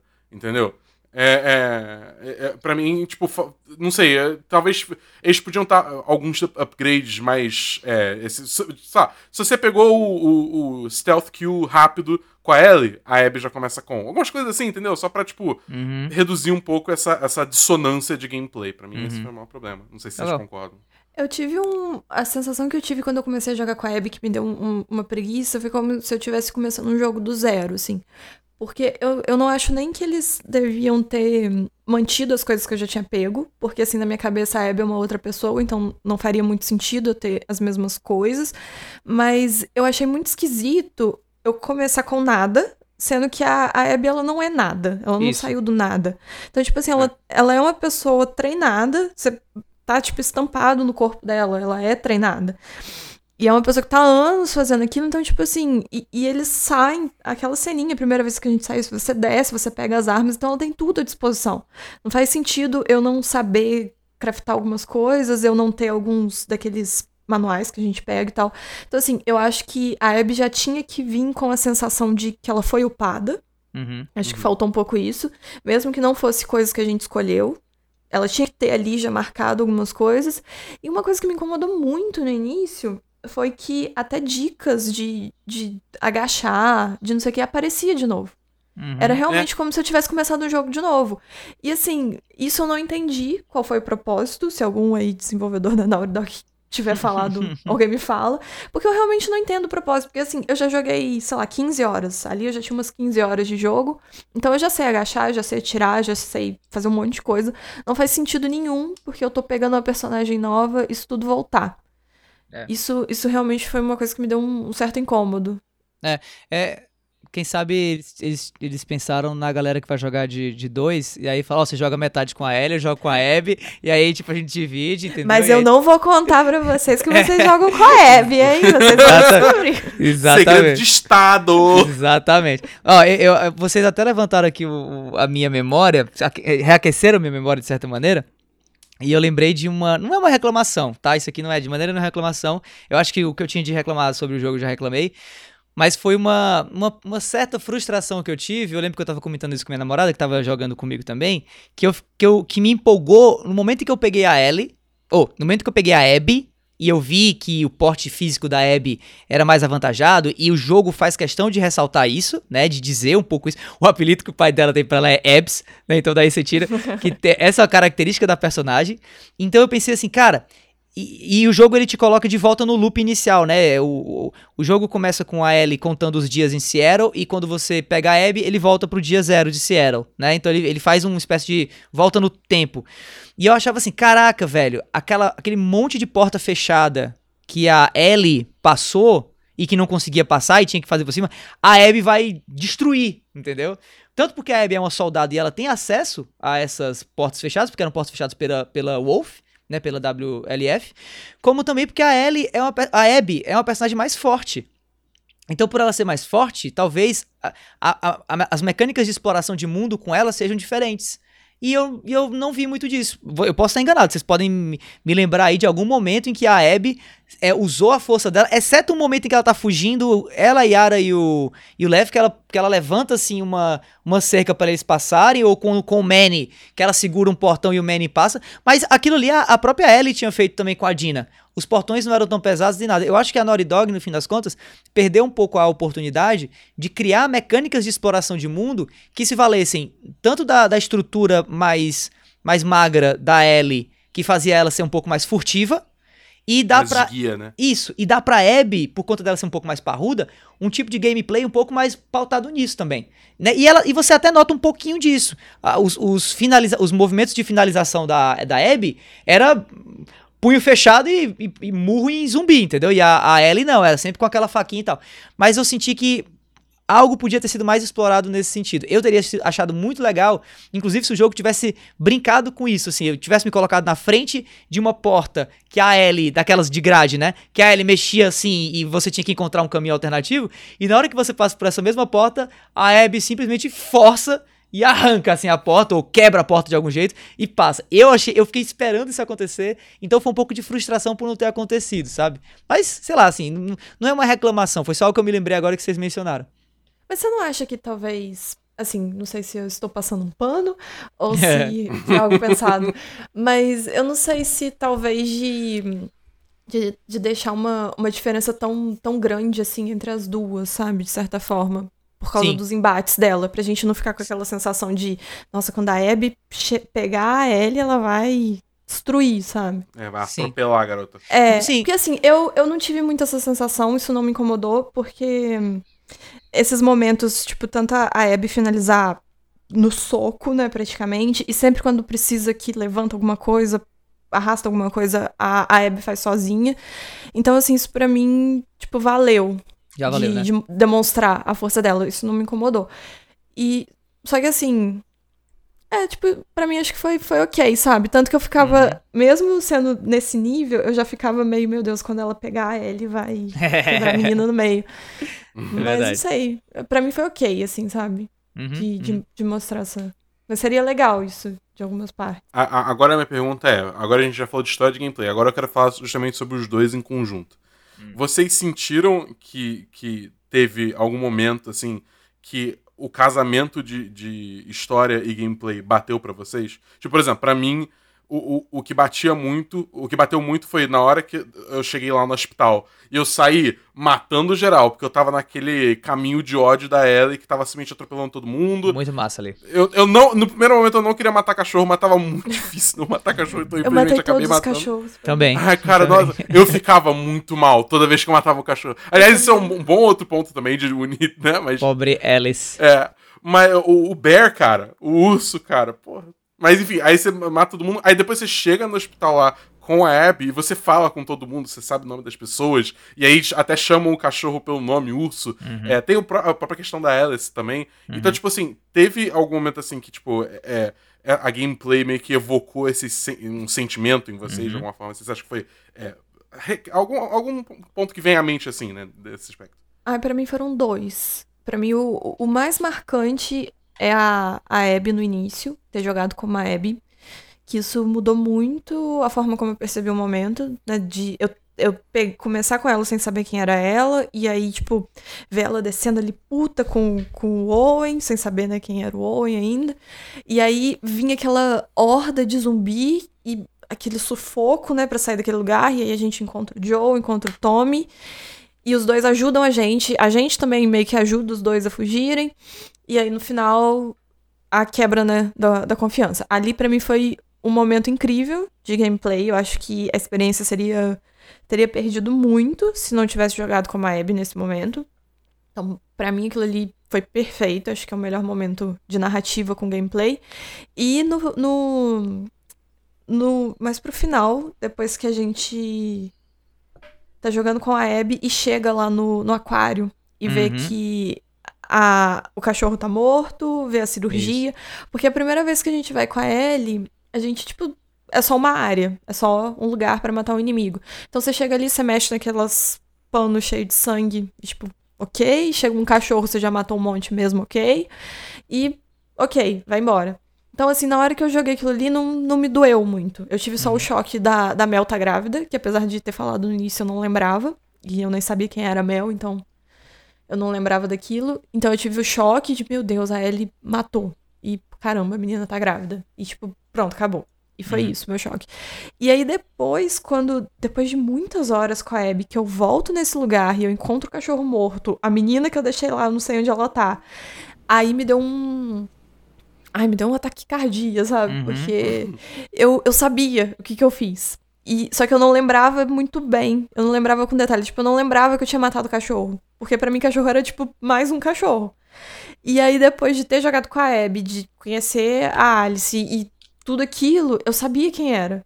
E eu tinha um vínculo. Então, na hora que eu fui entrando, eu fui entrando apreensiva. Apesar de eu já ter jogado, eu ter feito aquelas coisas, eu entrei apreensiva do que, que eu ia encontrar ali, porque eu, eu não lembrava muito bem do que, que eu fiz. E isso eu acho muito legal também de da gente né, se colocar nos, nos papéis, porque pra ele era, tipo, insignificante tudo aquilo ali. E depois, Uhum. quando eu volto com uma carga de significância, pra mim foi completamente diferente entrar naquele lugar. Então, acho Uhum. que esses foram os meus, meus dois, dois maiores momentos. Legal. No meu caso, assim, de novo, vários e vários momentos parecidos é, que evocam isso de, de gameplay e narrativa juntos. Eu, particularmente, gostei muito da cena em que a gente sobe lá nos, nos andaimes e, junto com o Lev, você vê. Ai, isso é perfeito. É, muito legal. Você vê o lado. Você da vê o lado altura. Isso, você vê o lado frágil da, da Abby, que ela inclusive já tinha mencionado anteriormente, né? Você te- você tem o flashback dela com o Owen, ela mostrando que ela tem medo de altura, e mesmo assim ela é esse, esse personagem todo forte e, e- e, né, e corajoso e tudo mais. E aí você vê isso sendo colocado à prova lá com o Lev, e também a própria relação que, ele- que aqueles dois personagens têm naquele momento, porque eu acho que aquele, aquele ali é o ponto mais íntimo dos dois, ou pelo menos o ponto em, que eles, em que eles fazem o bond, né? Em que eles se realmente se, se, se conhecem melhor. E, e eu gostei muito do quão a- aquele, aquele foi um momento super fora do que o, o jogo tinha passado até, até então. A gente vai pra um, cen, um cenário completamente louco, inclusive, lá em cima dos, dos, dos prédios e tal. E ao mesmo tempo foi um momento super, super interessante da narrativa, pra conhecer um pouco mais a Abby e o, o Lev. Eu também gostei muito é, da luta final da Abby com, com a Ellie. É, por mais que ali fosse muito mais gameplay do que, do que narrativa, eu acho que aquele gameplay colocado ali, naquele, naquele teatro, né, naquela parte de, de, de cenário, que já foi um ponto em que você começa. No comecinho do jogo você passa por lá e, e fica na cara assim, que rapaz, vai ter uma luta bem aqui. Eu tenho certeza absoluta, mas você fica sempre imaginando quando vai ser, quando vai ser, quando vai ser, e quando você menos espera é a Abby contra a Ellie, e, e eu gosto muito da inversão de papéis, né, de que você foge da, da Ellie, a Ellie vira a- o Big Boss, digamos assim, do jogo, né, aquele pode ser entendido talvez como um embate, um embate final do game, se você não considerar a parte dos cascavéis e tal, que eu acho que foi muito mais um, um plus, foi muito mais um momento Red Dead Redemption 2, que você controla o, o outro carinha lá em vez do, do Arthur do que, do, que, do que qualquer outra coisa. E por fim, eu, eu gosto muito mesmo também do flashback da Ellie com o Joe lá no museu, né? A questão do chapéu e do, do, do astronauta, o quanto aquilo fez referência à DLC Left Behind, que pra mim é a melhor DLC de, de, de jogos de jogos que eu já tenho jogado, pelo menos na minha lembrança. E eu gostei muito do quão sensível foi, ao mesmo tempo do quão diferente foi também, e também do quão expandiu um pouco mais a relação da, da Ellie com o Joe. Você vê que ali realmente não é, não é mais um, um viúvo, um pai que perdeu uma filha e uma menina perdida. Ali é pai e filho mesmo, pai e filha, melhor dizendo mesmo, e a relação deles é uma relação diferente, porque a Ellie é uma personagem muito forte, uma menina muito teimosa, e o Joe é um cara meio que a moda antiga, né? Mas que no fim do dia o que rola ali é amor entre os dois e aquele momento que o Joe entrega o presente pra ela dentro daquela cápsula espacial ali, aquilo me, me quebrou de um jeito absurdo. E- Mas enfim, esse jogo é cheio de momentos assim, né? Eu acho que a gente deve estar lembrando de vários aqui já. Mas esses três foram os meus principais. É, eu acho que, tipo, acaba que tem muito isso, né? Porque você tem. É o que eu falei lá atrás, você tem ternura dentro da escuridão que é, É. Esse jogo, desse jogo. Né? Você tem esses pontos de luz que eu acho que, tipo, é um, é um equilíbrio muito bom que o jogo faz de ter. Porque os momentos bons e os momentos ruins eles se amplificam porque, tipo, você vai indo de um pro outro como se fosse um pêndulo girando, entendeu? E, tipo, são pontos tão altos que acaba que, que sei lá, acho que um potencializa o outro nesse aspecto, se, se fez sentido é, é, esse pensamento. É, e eu, eu acho que, assim, tipo, pra mim, o, um momento que mostra tanto, mostra muito, além da, da cena do, do- da, da Abby com o Lev no prédio, que mostra muito a relação deles, o ponto que chegou, é na hora que é até uma coisa que a gente não discutiu muito aqui, que é- são os Serafitas e é, o conflito dos Serafitas com a WLF, né? Mas no momento que, tipo, acabou de morrer a, a Yara, aí vai a, a Abby, mata mó galera do, do WLF, aí, tipo, o Lev vira pra ela e fala assim, é, como é que é? Se- é, é, suas pessoas mataram a minha irmã. Aí ela virou pra ele e falou assim, não, vo- você é minhas pessoas. Ali é massa. Entendeu? Uhum. Mano, esse momento é tipo. É, é, é, um, é um mérito também pra Laura Bailey, que é uma mega atriz, mas tipo. É, é, tipo, cara, é um momento tão poderoso. A entrega daquela fala foi de uma forma tão eficaz, tá? Que na hora que ela falou pra, pra mim aquilo, eu fiquei tipo, uou. Nossa, eu arrepiei, assim, eu fiquei, É. ah, sim.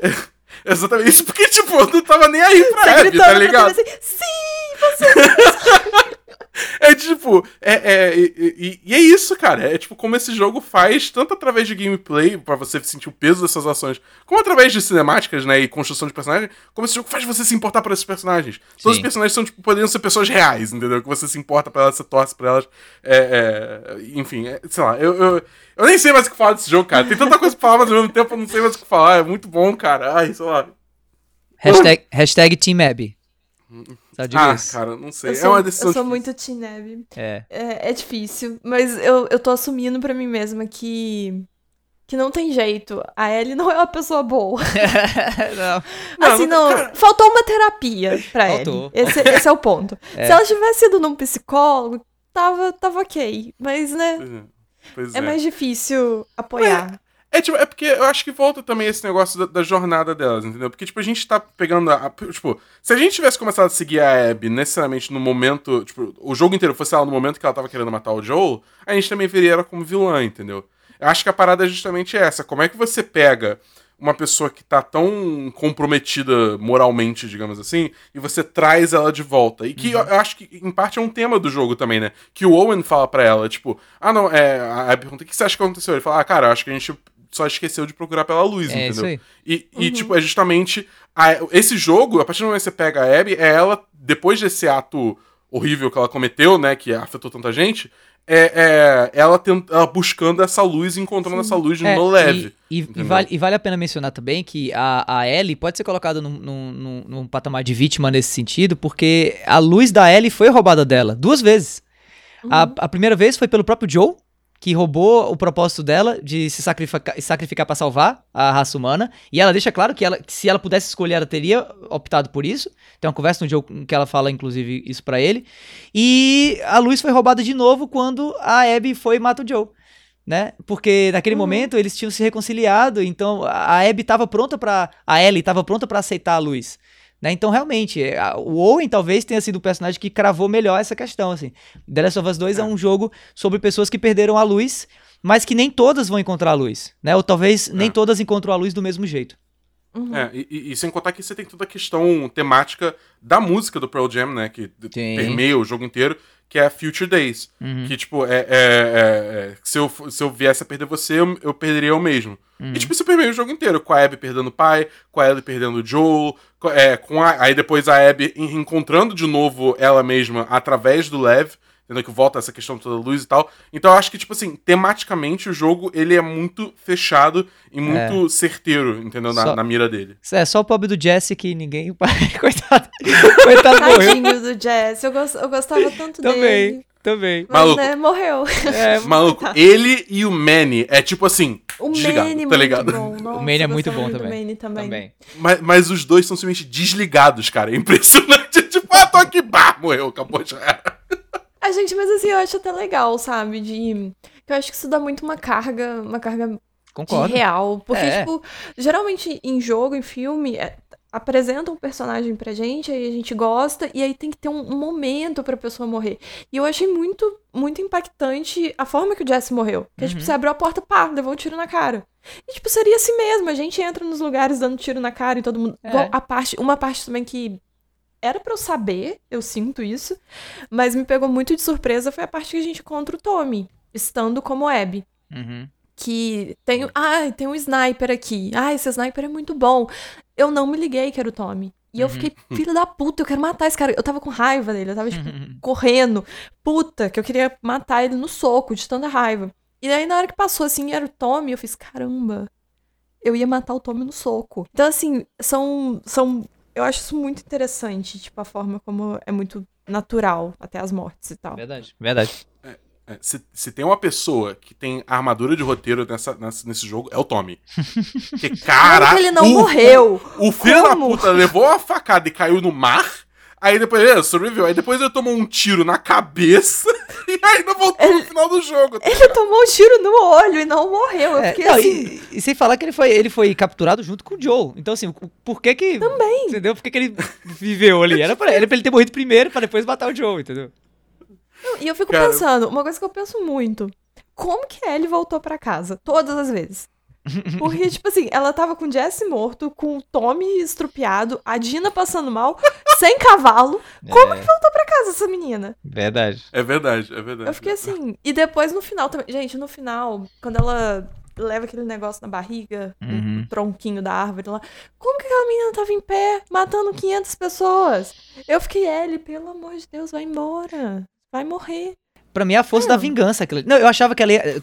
Quando aconteceu Eu achei que ela ia momento ali- morrer na hora que acabasse. Isso, assim, tipo, também. ela deu o último soco na Abby e falou, ai, vai embora. Aí, É, aí, ia cair também. Eu achava que ela ia morrer ali. Eu achava que ela ia padecer exatamente por aquele ferimento e talvez no final do jogo ela salvasse a Abby de algum jeito, tivesse uma redenção e aí morresse. Eu acho, inclusive, que o jogo seria até um pouco clichê por ter feito isso, se- se tivesse feito isso, entendeu? Porque isso É, é. que bom que não fez. É, muito esse- clichê, né? isso, é um clichêzinho de final de filme, né? A redenção que vem pelo sacrifício do herói. E que bom que não fez isso, assim, eu, eu gostei. E eu gostei também do fato de você ter tido ali mais um, um momento de superação da força do ódio da Ellie, né? Porque ela se machuca, mas ela tá tão obstinada que ela vai e, tá sofrendo, mas vai. E chega no final, salva a Abby só pra poder ter finalmente a vingança dela, a tão sonhada vingança contra o, o Joe e tal, mas não consegue é, resolver, porque enfim, a, talvez o, o- a educação do Joe, ou mesmo a empatia, como eu falei que ela desenvolve ali na, na hora, é, fez com que ela negasse. Aquele momento que a, a, a Ellie tá afogando ali a Abby e, e o, tipo, passa a imagem do Joel na cabeça dela e ela desiste. Pra vocês, o que aconteceu ali? Porque pra mim ficou muito nebuloso, não ficou claro. Então, era, era isso que eu tava. que eu ia falar, mas eu não, não, eu não consegui até hoje formular direito o sentimento que aquilo me passou. Que. que eu, não, eu não acho que seja uma coisa que a, a Carol, da, da IGN, falou no podcast que a gente gravou. Foi. É, como que a vingança da Ellie. E eu, eu, não, eu não tinha reparado isso, tanto que em muitos momentos, toda vez que a Ellie se vingava de alguém, e aquilo não fazia bem nenhum pra ela, eu me questionava por que, que ela continuava fazendo então. Eu ainda não tinha entendido qual era o motivador dela, se aquilo não tava sendo satisfatório. E, e uma coisa que ela falou foi que, hum, pra ela, a vingança da Ellie era muito uma vingança meio que contra si mesma. Tipo assim, a raiva toda da Ellie não é nem tanto só do fato de ter matado o Joe, mas era uma coisa muito dela com ela mesma. Porque teve essa situação dela com o Joe e eles não estavam muito bem e tal. E aí, assim, por pior coisa que o Joe tivesse feito, ele morrer assim muda a visão da Ellie sobre o que ele fez. Então, eu acho que ela nutriu uma raiva que era uma coisa muito interna dela e ela projetou isso tudo na vingança e na Abby e tal. Então, pra mim, aquele momento, ele me, me bateu de uma forma como se fosse um momento que ela, tipo, olhou pra ela e não necessariamente pro Joe. Eu não sei, eu não, eu não consigo. Até hoje eu fico, eu fico olhando pro teto, assim, de noite, tentando entender algumas coisas que o jogo me fez sentir. Mas, assim, eu, eu não vejo. Eu vejo muito como ela lem ter lembranças boas do, do Joe. Parece que ela focou, ela ficou tanto Uhum. tempo focada só na parte ruim de, né, do que ele fez, tirou dela e tudo mais, que naquele momento que ela tava ali, ela lembrou que existia coisas boas também. Então, É. assim, acho que foi um momento que deu clique na cabeça dela que nem tudo é ruim. E ainda mais, eu não sei se talvez por ter o leve foi algum algo que ajudou nisso dela talvez ver algum tipo de relação parecida dos dois e tal. Mas eu, eu tenho muito. Fica esses pontos soltos na minha cabeça que a relação da Abby com o Levi, talvez ela se identificou de alguma forma que ela estaria passando isso pra frente. E aí ela lembrou que não era só ódio que ela tinha, que, tipo, tinha carinho, tinha amor também, que aquilo ali só tava matando mais ainda isso. Então, pra mim, fica muito um sentimento de que foi ali um momento que ela começou a ver a situação um pouco por um Uhum. outro lado também, de alguma forma.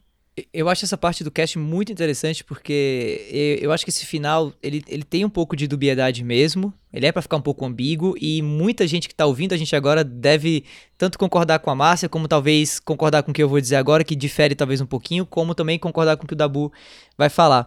Eu acho, sinceramente, que assim, a, a personagem da Ellie, por mais que doa talvez ouvir isso, porque é uma personagem muito querida por todos e por mim também, mas ela é uma personagem muito egoísta durante boa parte do jogo.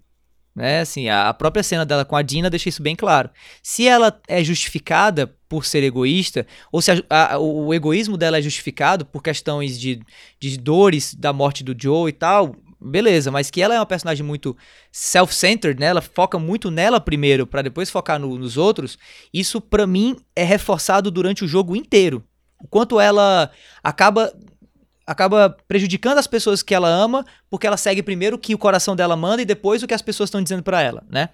E, e no momento em que, o, o- em que ela vai matar a Abby, a Abby ela lembra da- do flashback do Joe que depois a gente vê, né? Do Joe conversando com ela. E naquele momento eu acho muito interessante porque talvez ela aprendeu ali, mas esqueceu momentaneamente, o que é de fato você se entregar por outra pessoa. Que talvez até então ela nunca tivesse feito, por ela ser essa personagem egoísta. A conversa que a Ellie tem com o Joe é uma conversa muito importante e por isso que eu escolhi como uma das cenas mais icônicas do jogo pra mim. Porque naquele momento em que a, a, a Ellie é confrontada exatamente com o que ela achava que o Joe também era. O Joe vinha sendo acusado, por nós talvez, do- desde o jogo passado até esse, de ser um cara egoísta, porque ele roubou a luz dos Fireflies. Ele roubou a chance do mundo de se, de se curar levando a, a Ellie pra longe daquela galera e matando a Marlene, por exemplo, ali, a, a sangue frio no estacionamento e tal. E o que o Joe mostra pra Ellie naquele momento não é isso.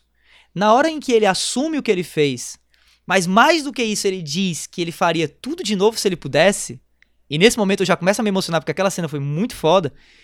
Eu acho que a, eu acho que a Ellie entende de fato o, o que é que o Joe queria com ela.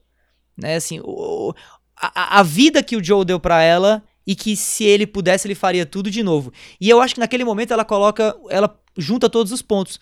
Ela entende que o Joe teria morrido por ela de novo se ele pudesse, entendeu? E ela talvez até aquele momento não morreria por ninguém, a não ser por ela e pelo desejo dela de, de se vingar. E naquele momento é que ela entende que ela deixou pra trás uma vida na figura da Dina e do JJ e de que não vale a pena morrer aqui por isso, ou matar uma pessoa que tá na mesma situação do Joe, talvez. Então eu senti muito assim, eu- eu- por isso que o momento da, por isso que até, até aquele momento todos os flashbacks de trauma que a Ellie tinha tido eram flashbacks de trauma da morte do Joe. E naquele momento o flashback não é esse, é o flashback da vida do Joe e do que significou a vida do Joe. E talvez pra ela até aquele momento, a vida de Joe significou algo que ela perdeu. Mais uma vez, ela olhando pra ela, né? Algo que eu perdi e que eu vou atrás de matar quem fez isso. E naquele momento a vida do Joe significou outra coisa, significou um caminho que ela não tinha tomado e que ela nunca tinha tomado até aquele momento e que o Joe tomou e colocou tudo na linha pra tomar, né? Que foi o caminho de colocar o mundo, o mundo atrás de uma pessoa, assim, colocar o mundo em segundo lugar em prol de uma pessoa, no caso ela própria. Né? Então, assim, eu achei muito forte aquele momento e, e- e- que é reforçado ainda mais pelo flashback que vem depois, porque é o momento em que você realmente, de fato, entende o que é a maturidade da personagem da Ellie. Talvez a Abby até fosse um pouco mais madura do que a Ellie, porque a Abby teve a morte do pai muito cedo, coisa que a Ellie não teve, né? O pai da, o pai da, da Ellie morreu depois da Ellie velha, no caso o Joe, né? Assim, não, não considerando a vida da Ellie antes do jogo. E a, e a, e a Ellie, talvez até, até, até aquele momento, não tivesse motivos pra seguir de outro jeito. O foco dela era a vingança, a vingança, a vingança, porque o mundo cruel de The Last of Us 2 tinha ensinado ela isso. Mas o Joe talvez tenha ensinado a, a, a maior lição de todas, que é o lance da lição da empatia, né? De, de, de você entender que ser feliz significa viver pro outro também. Assim como a Dina optou viver pro outro. No caso, pra ela mesmo, né? Pra Ellie. Já que a, a Ellie nem acreditava que ela tinha chances com a Dina. E a Dina vai lá e mostra: não, você tem chances comigo porque você é um ser humano que eu admiro. Independente se eu até aquele momento ali era hétero até. Porque ela namorava o Jesse, né? E aí a Dina ensina. Então, assim, eu acho, que naquele, eu- acho que a Ellie, ela aprende muito ao longo do jogo, mas ela internaliza muito pouco esse aprendizado. A gente aprende muito mais do que a Ellie, talvez. Quase espe- Por isso que a gente fica com raiva, né? Tipo assim, minha filha, pelo amor de Jesus Cristo, você não tá vendo aqui que essa, que essa vida. Olha, olha o rancho, olha, que, olha essa vista. A gente aprende, a Ellie não. Mas naquele momento ali, o, o grande mentor dela, que no jogo, enfim, é, acaba sendo o Joe, porque é a, a- a figura paterna, ensina a lição final. Que é a lição de não se coloque em primeiro lugar sempre. Ou entenda que existe um mundo inteiro que depende de você e que você também pode depender dele. Não tem problema não depender. Né? E eu acho que é ali que ela abandona a Abby e segue o caminho de redenção dela de volta pra Jackson, de volta supostamente pra Dina, se a Dina aceitar ela de volta. Enfim, então com tudo isso eu tô muito empolgado com o próximo DLC que vai ser a, a Ellie tentando voltar pra Dina e a Dina não querendo nada com a Ellie e ela tentando e vai ser um dating simulator e vai ser um negócio super, super legal. É, vai ser uma visual novel. É. Exatamente, vai ser uma vida nova. E é isso. É, eu- vocês acham que a Ellie voltou pra. Tá, tá voltando pra Jackson É. pra tentar de novo com a Dina? Eu quero Eu não imaginar foi essa a minha interpretação. Eu quero não, imaginar cara. que sim. Eu quero imaginar que sim. Senão não tinha voltado pra casa delas. É, sei lá, eu acho que, tipo, é, pra mim, foi uma questão assim, ela tentou voltar pra casa, e aí ela viu, tipo, que a Dina seguia em frente e tal, ela tentou tocar a música do Joel, viu que não conseguia, e foi aí o momento que ela falou, cara, eu não tenho mais nada aqui, tá ligado? E É, aí ela vai que ela, seguir... ela foi embora pro mundo. Ela não. É, não- ela vai ficar, exatamente, tipo, ela vai virar uma ermitona, só. Pra mim, ela É. voltou pra Jackson. Eu quero imaginar que sim. Davi... Eu não sei, eu sou romântico, Davi é- cara. Eu fico imaginando que a- a- ali ainda tem, entendeu? Não, eu adoraria, mas. Eu adoraria que passasse, sei lá, um- uns seis meses, aí ele volta com aquela cara de cachorra de nada. É, exatamente, exatamente. é isso que eu quero ver, entendeu? O DLC eu quero ver isso. A história de, da volta dos dois. Eu vi uma interpretação, acho que foi da. da no, no podcast do Kinda Funny, é, do- dos podcasts deles, que é, é, alguém tava vendo que, tipo assim, é, tipo, o flashback ali, porque ela tem um final, aquele flashback final com o Joe da, da, da discussão no- na varanda, É. é, bem no final, quando ela tá tentando tocar o violão, né? Quando ela viu que perdeu tudo e tal. Que, tipo, aquele flashback serviu pra quê? Pra, tipo, como um sinalizador que ela pensou que, da mesma forma como ela escol- é, escolheu começar o processo de perdoar o Joel porque ela amava ele incondicionalmente, é, ela ia agora atrás da Dina pra ver se, tipo, ela faria o mesmo que ela fez pelo Joel. Entendeu? Apesar dela ter feito uma coisa horrível, só que e tal. Mas é. Enten- fa- Faz sentido? Tipo, eu, não, eu pessoalmente não concordo com isso, É, mas eu vi, não. tipo. É, eu, eu acho que não. Eu pessoalmente não acho que é isso. Ah, eu Mas, gosto. tipo- Eu, eu gosto de imaginar eles juntos. Até porque o JJ, eu não sei, ninguém sabe o nome do JJ, né? Ou alguém contou o nome do JJ, alguém descobriu o nome do JJ. É, é, ou Jatinho. Não, porque pra mim o nome do JJ é Jesse Joe, ou Joe Jesse, alguma coisa do tipo, entendeu? Jesse É- Jr. É, Jesse Jr. ou Joe Jesse Jr. Pra mim é, é alguma coisa. Joe Jesse Jr. É, cara, porque. no- porque JJJ. é, JJ, porque no fim ele é filho do Jesse, né?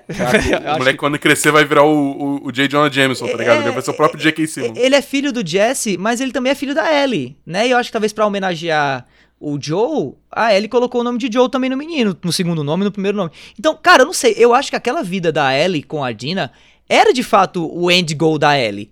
A questão é que algo dentro da Ellie não conseguia fazer ela largar o osso, entendeu? Então, cara, vê as pinturas que a Ellie fez da Dina. A Dina é de fato o, o amor da vida da Ellie, digamos assim. Pelo menos na minha opinião, pelo que o jogo me mostrou. Então, a- o, o, o, cisma das duas ali naquele momento é, é, é- é obviamente pintado de vingança, porque a Ellie não consegue largar o osso, mas a Ellie larga o osso. Então, se ela larga o osso, eu não acho que o caminho dela vai ser, ok, larguei o osso, deixei aquela vida passada pra trás e eu vou atrás de outra vida. Não, eu acho que agora é, beleza, eu entendi, eu aprendi a lição. Eu entendi de fato o que tava todo mundo me dizendo, mas eu não conseguia ver. E agora eu vou tentar eh, juntar os, os, os, os frangalhos da minha vida aqui e viver a vida. Como inclusive o próprio Joe fez, cara. O Joe perdeu a filha. O Joe não tinha motivo nenhum pra seguir com a vida, porque ele perdeu a luz da vida dele ali. Então eu acho que é, é, o aprendizado com o Joe e com a própria Dina, a Dina também tem um passado super trágico, perdeu o Jesse, não sei o que e tal, mas estava disposta a, a seguir em frente. E seguir em frente tentando voltar a uma normalidade que o mundo não deixa ninguém ter ali. Então eu acho que faz sentido a, a Ellie querer voltar pra Dina simplesmente por, por, por busca de redenção mesmo, arrependimento, cara. As pessoas se arrependem. Eu acho que ela ele tá arrependida, entendeu? Senão ela não tinha voltado pra casa, é isso que eu tô falando. Senão ela tinha partido de Santa Bárbara, tinha pego aquele barco da, da Abby e tinha ido pro outro canto, o catamaranzinho lá, e tinha ido pra outro canto. Eu acho que voltar para a casa delas, perto de Jackson, pra mim foi o sinal de que a, a Ellie queria pedir desculpa, entendeu? Mas perdeu a chance. Agora, tem Jackson. Então, e, e- e, inclusive essa fica, essa fica uma, uma discussão. Na, antes da, da, da Ellie partir, elas discutem um pouco voltar a Jackson, né? O Tommy chega lá, chama e tal, não sei o quê. Então eu acho que a Dina foi pra Jackson e a Ellie foi pra lá também. Eu, eu, eu não acho, não. Porque eu acho que o jogo dá. É porque eu acho que o jogo ele dá sinais de que a Dina se fechou. e, e que a Ellie sabe que a Dina fez isso. Uhum. Porque quando a, a, a Ellie tá pra, pra ir atrás da Abby de novo, tem aquela conversa das duas na cozinha, que hum, a Dina pede pra ela não ir e tal, e, e aí ela fala que ela não vai passar por aquilo de novo, alguma coisa assim. E aí a Ellie fala, isso só cabe a você, e sai pela porta. Uhum. Então, eu acho que ali meio que fechou, a- tipo, a Dina mostrou, né, o, o ponto dela É ultimato, ao né? não estar em casa Uhum. quando a Ellie volta. Então, tipo assim, se a Dina não tá ali, é porque ela tomou uma decisão de realmente não passar por aquilo de novo. E uma coisa que vo- você falou lá dos desenhos e tal, eu acho que dos desenhos ainda estarem na casa, mostra muito como que a Dina, tipo, realmente abandonou a Ellie. Ela deixou as coisas da Ellie tudo lá e foi embora. Então, assim, eu acho que, na minha cabeça, pelo menos a interpretação que eu faço, não que esteja certa. É, abandonou, abandonou a Ellie, sendo que, tipo, quem abandonou primeiro foi a Ellie. né? Ah, abandonou a ideia das duas juntas, né? Assim, acabou-se. Abandonou no sentido de, de que a Dina, tipo, deu o posicionamento dela. Ou você vai e acabou, ou você fica e a gente continua. Então, assim, ela Uhum. ab- abandonou tudo. Falou, você tomou sua decisão, eu vou aceitar a sua decisão, né? E tomar ela pra mim, porque eu acho que ela não, não aceitaria de volta. E isso, eu acho que quando a Ellie chega na casa, ela Uhum. vê os desenhos lá, ela vê o violão, ela... Pra mim, aquele é um momento que ela percebe tudo que ela perdeu. O, o momento que ela tá com o violão. Que ela vê que não tem mais o dedo, então ela não pode tocar mais, a casa tá vazia, é como se ninguém nunca tivesse morado lá. E pra mim aquela cena dela saindo, indo embora pela, pela- pelo mato lá pelo portão, é é é um representa ela indo pro mundo. Eu não acho, ela acha que ela viu que ela não tem mais lugar. Ali pra mim a sensação de vazio, o contraste do antes daquela casa cheia de vida, aquele céu colorido com a, a hora que ela volta e ele tem zero vida, Uhum. é muito forte de mostrar toda a perda da Ellie e como que ela tá sem lugar no mundo. Então, eu realmente acho que ela entendeu a mensagem da Dina. Talvez depois de um tempo a Dina perdoaria, eu gosto muito de pensar nisso, porque eu chipei muito aquele casal.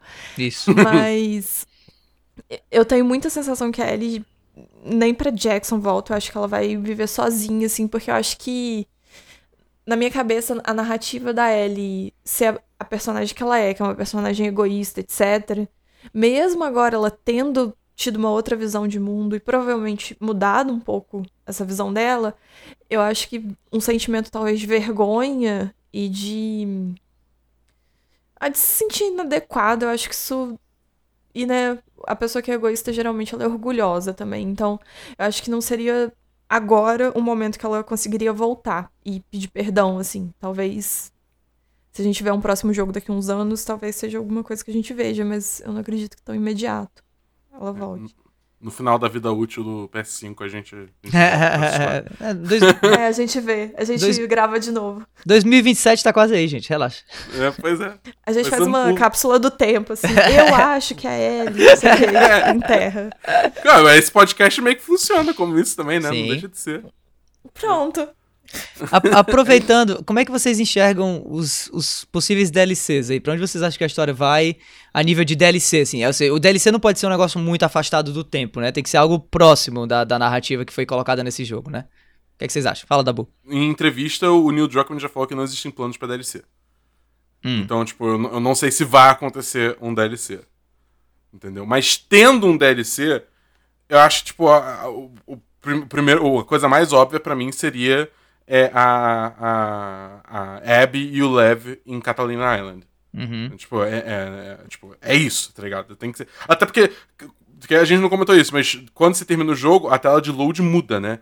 E, tipo, foi confirmado que o, o, o prédio lá no fundo, tá, onde o barco tá, é a Catalina Island. Então a Abby e o Lev eles chegaram na base dos Fireflies que tem lá.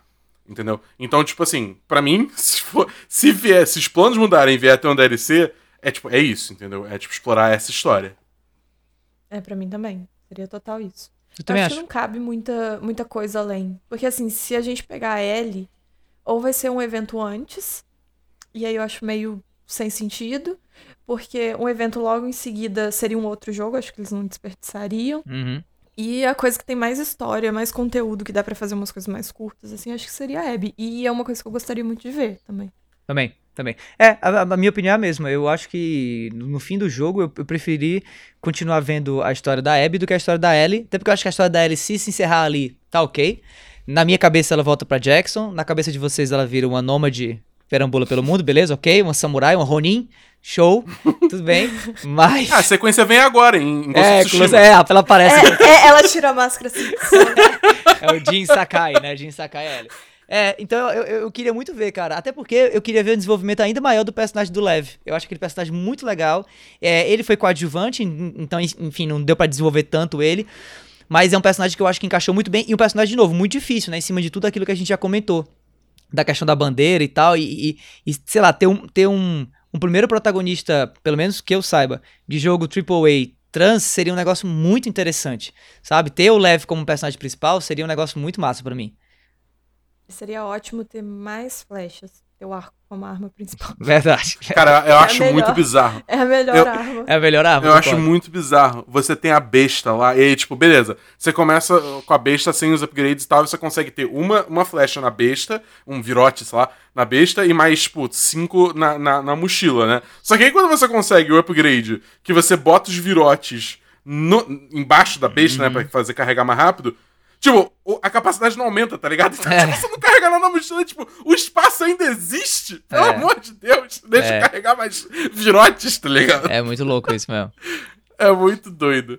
Mas, é, o que que eu ia falar? Cara, sobre, sobre é, jogo com personagem trans, vale dizer que tá pra sair um jogo aí é, que tem um protagonista trans, ou uma protagonista trans, agora eu não sei. Que, tipo, são, são gêmeos ou gêmeas é, que um, um, um dos dois irmãos é, É. fez a transição, né? Que é, um é- é justamente do, do estúdio da Domnod, que é o Isso. estúdio de Life Mas, Strange. mas não é AAA, né? Assim, ele, ele beleza, Ah, ele, não, sim. ele não é um jogo indie, porque, enfim, não é um jogo feito de maneira independente, mas é um jogo que vai ficar como o, o, o outro jogo da Donald, né? Qual é, o, qual é o nome dele? Eu sempre esqueço o nome daquele Life jogo. Strange. É, o Life is Strange, assim, vai ser um jogo nicho, né? Assim, ah, vai ter gente que vai amar e, e eu vou Sim. jogar com certeza, mas E não eu, vai eu nem cair na, na cultura do hate. né? não vai, não vai. Acho É, mas, difícil. mas eu acho que, tipo assim, é baby steps, né? Tipo, com é- certeza. Não, Saindo, Com certeza. saindo um pouco do, do, do quesito Last of Us entrando no, no- no- no- da indústria, né? Tipo, acho que é tipo um primeiro passo. entendeu? Não, é importantíssimo. Se não fosse, É. se não fosse essa galera semeando o terreno ali, um Last of Us Isso. não tinha feito. também. Exatamente. É, É, exatamente. to- o crédito é total dos indies, na minha opinião, nesse sentido.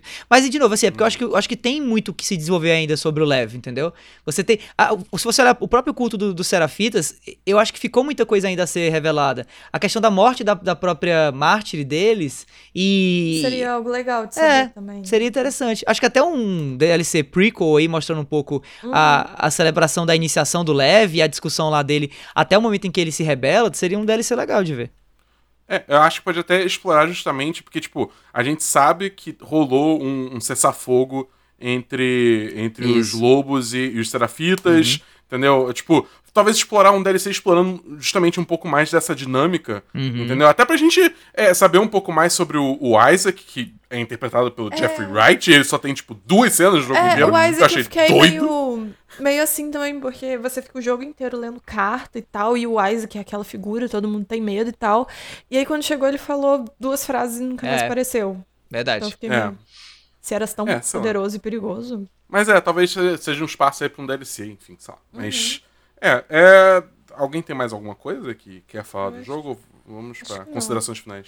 Não, eu- eu- na minha opinião, cara, se você tá ouvindo isso agora e, e não jogou The Last of Us Parte 2, primeiro, por que, que você tá fazendo isso com você, cara? Você tá, tipo, recebendo mais. Desculpa por estragar o jogo É, inteiro. mas tá ligado? enfim, se você não jogou ainda, jogue, obviamente. E, e se você jogou, cara, e tem opiniões aí que diferem da nossa ou complementam, fala com a gente nas redes sociais, né? Eu acho que os três aqui são bem ativos nas redes sociais. Uhum. E eu, eu, pelo menos, pa- passaria mais 10 horas conversando sobre The Last of Us com, com, com vocês dois e também com qualquer outra pessoa na internet. Então, conversa com a gente aí, cara. É, é isso, é isso.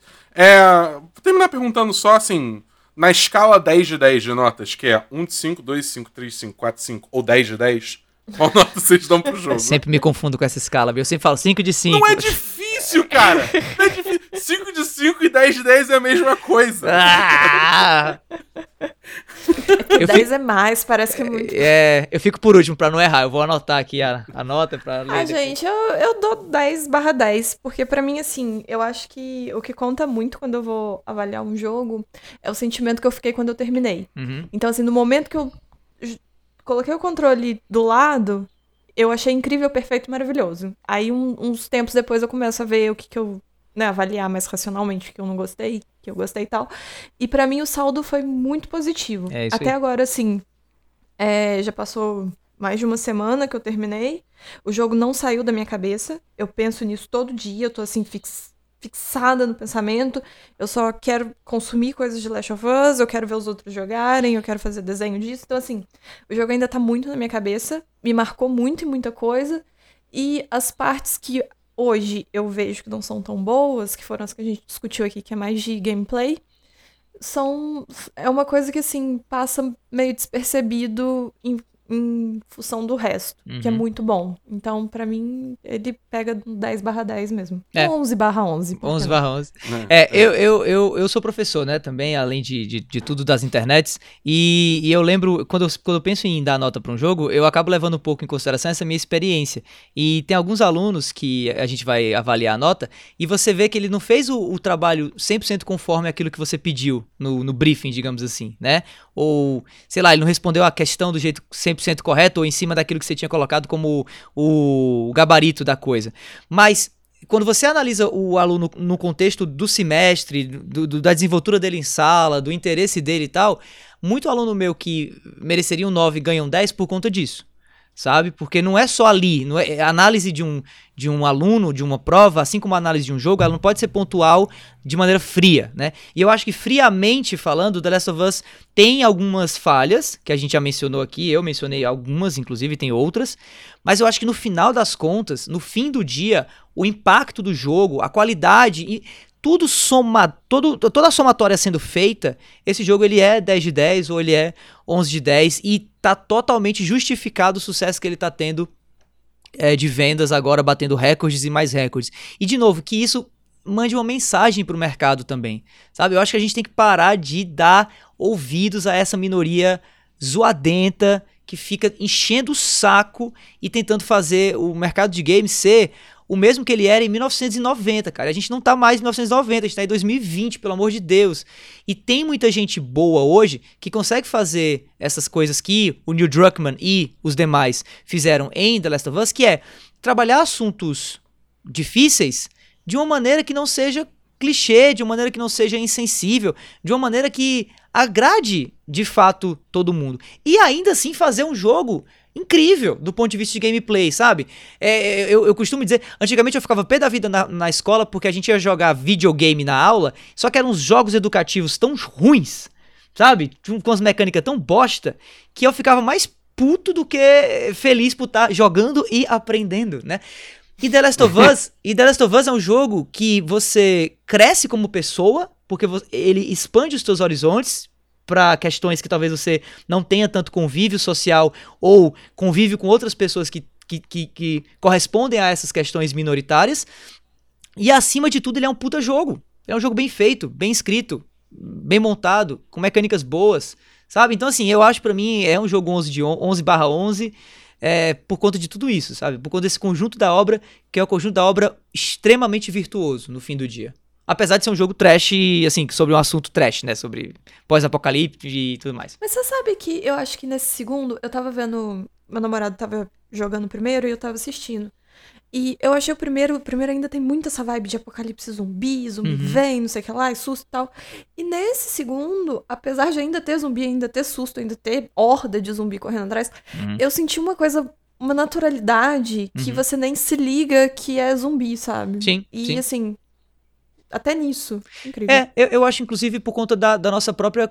Do nosso próprio costume agora com o jogo, né? A gente já tá acostumado a, a esse mundo também um pouquinho. Mas, e- Uhum. mas eu, eu, eu acho que até pros que talvez achassem isso algo negativo, por isso que esse jogo é tão bom. Porque até pra quem olha pra esse comentário que eu concordo, seu, Márcia, e acha ruim, tipo assim, ah, mas eu queria que fosse um pouco nós contra os zumbis. Você tem as- a, todo o cenário do hospital ali, né? Que é Resident Evil Uhum. total e tudo. Que pra Total. mim resolve o problema. É, é, eu acho que é justamente isso, é, é mérito do jogo, né? Tipo, de novo, é um. É o trabalho do universo, né? Que, aquilo já tem o quê? 30 anos, quase, mais até, Acho uns 30. é, é, uns 30 anos que o, o mundo acabou, né? Então, tipo, cara, zumbis, clickers, runners, prowlers, whatever, é tudo corriqueiro já, tá ligado? Todo mundo sabe lidar com aquilo, óbvio que tem situações onde a pessoa morre, mas nada daquilo é novidade, é só mais um dado do universo. O único momento que aquilo é ressaltado como uma ameaça de verdade, sabe o quê? É quando você tem um zumbi novo, que é aquela porra daquele blob de massa deforme que me deu um A, a cagaço do bela caralho. referência ao jogo Inside ali. Verdade. É, é, exatamente, exatamente. Que aliás é outro jogo que. Jogaço. Nossa, Jogaço. perfeito. Mas é, então é, eu, eu também acho isso. Eu acho que esse jogo é 11 de 11 fácil, entendeu? Tipo, eu concordo com tudo que vocês falam. Tipo, não tem. As pequenas falhas que o jogo tem, tipo, não, não, não são suficientes pra derrubar a nota. É, é realmente, um, acho que é um marco em, em- em narrativa em jogos, entendeu? É um marco em representatividade em jogos de uma forma orgânica, mais importante É. ainda do que só representatividade, ponto. Entendeu? Então eu, eu, fico muito curioso pra ver da onde a gente vai pra aqui, tanto quanto, como indústria, como também até pela própria Naughty Dog, tá ligado? Qual que é o próximo passo? Porque em teoria, Uncharted tá encerrado. The Last of Us, se for ter outro, vai demorar ainda. Então o que, que vem agora pra Naughty Dog, entendeu? Eu, eu tenho muita curiosidade pra ver o que esse estúdio vai fazer, principalmente é, tendo o Neil Druckmann lá, né? Que bem ou mal ele é meio que o, o cabeça lá, né? Uhum. É, então, enfim, eu acho que é isso. Tipo, cara, essa foi sensacional. É isso, é isso, tá ligado? O resumo do podcast é tipo, The Last gente of Us podia ter ficado 2 duas horas falando assim: este É. jogo é sensacional. É sensacional. É incrível, sensacional, Verdade. incrível, maravilhoso. Verdade. Exatamente. Pega um dicionário, ou tipo, vai no- na internet, tá ligado? Isso. Procura todo sinônimo de Sinônimos. sensacional. É, exatamente. é isso. Gente, então esse foi o podcast. Márcia, muito obrigado por participar aí, por Gente, aparecer eu aí. que agradeço, por foi muito legal. É muito bom falar desse jogo, foi muito bom falar com vocês também. Que bom. Ah, agradeço. Cara, o espaço aí é teu pra você fazer teu jabá, falar das tuas redes, teus projetos, teu, tudo, sua presença na internet. Fala aí, é, o espaço é teu, tá livre. Então, eu, eu estou. Basicamente, eu moro no Twitter, então é onde você mais me acha. É Mars Effect, mas arroba é Troches. Mas assim, se você jogar Mars Effect em qualquer busca, seja no Twitter, no Instagram e agregadores de podcast, Spotify, tem meu podcast lá também, Mars Effect falando. Agora eu também estou. Só que o meu podcast demora pra sair, porque. Falta tempo pra fazer. Mas toda semana eu tô como host também no podcast da Final Level. Então, tô aí. Principalmente no Twitter e toda semana lá no Final Level. Show. Show de bola.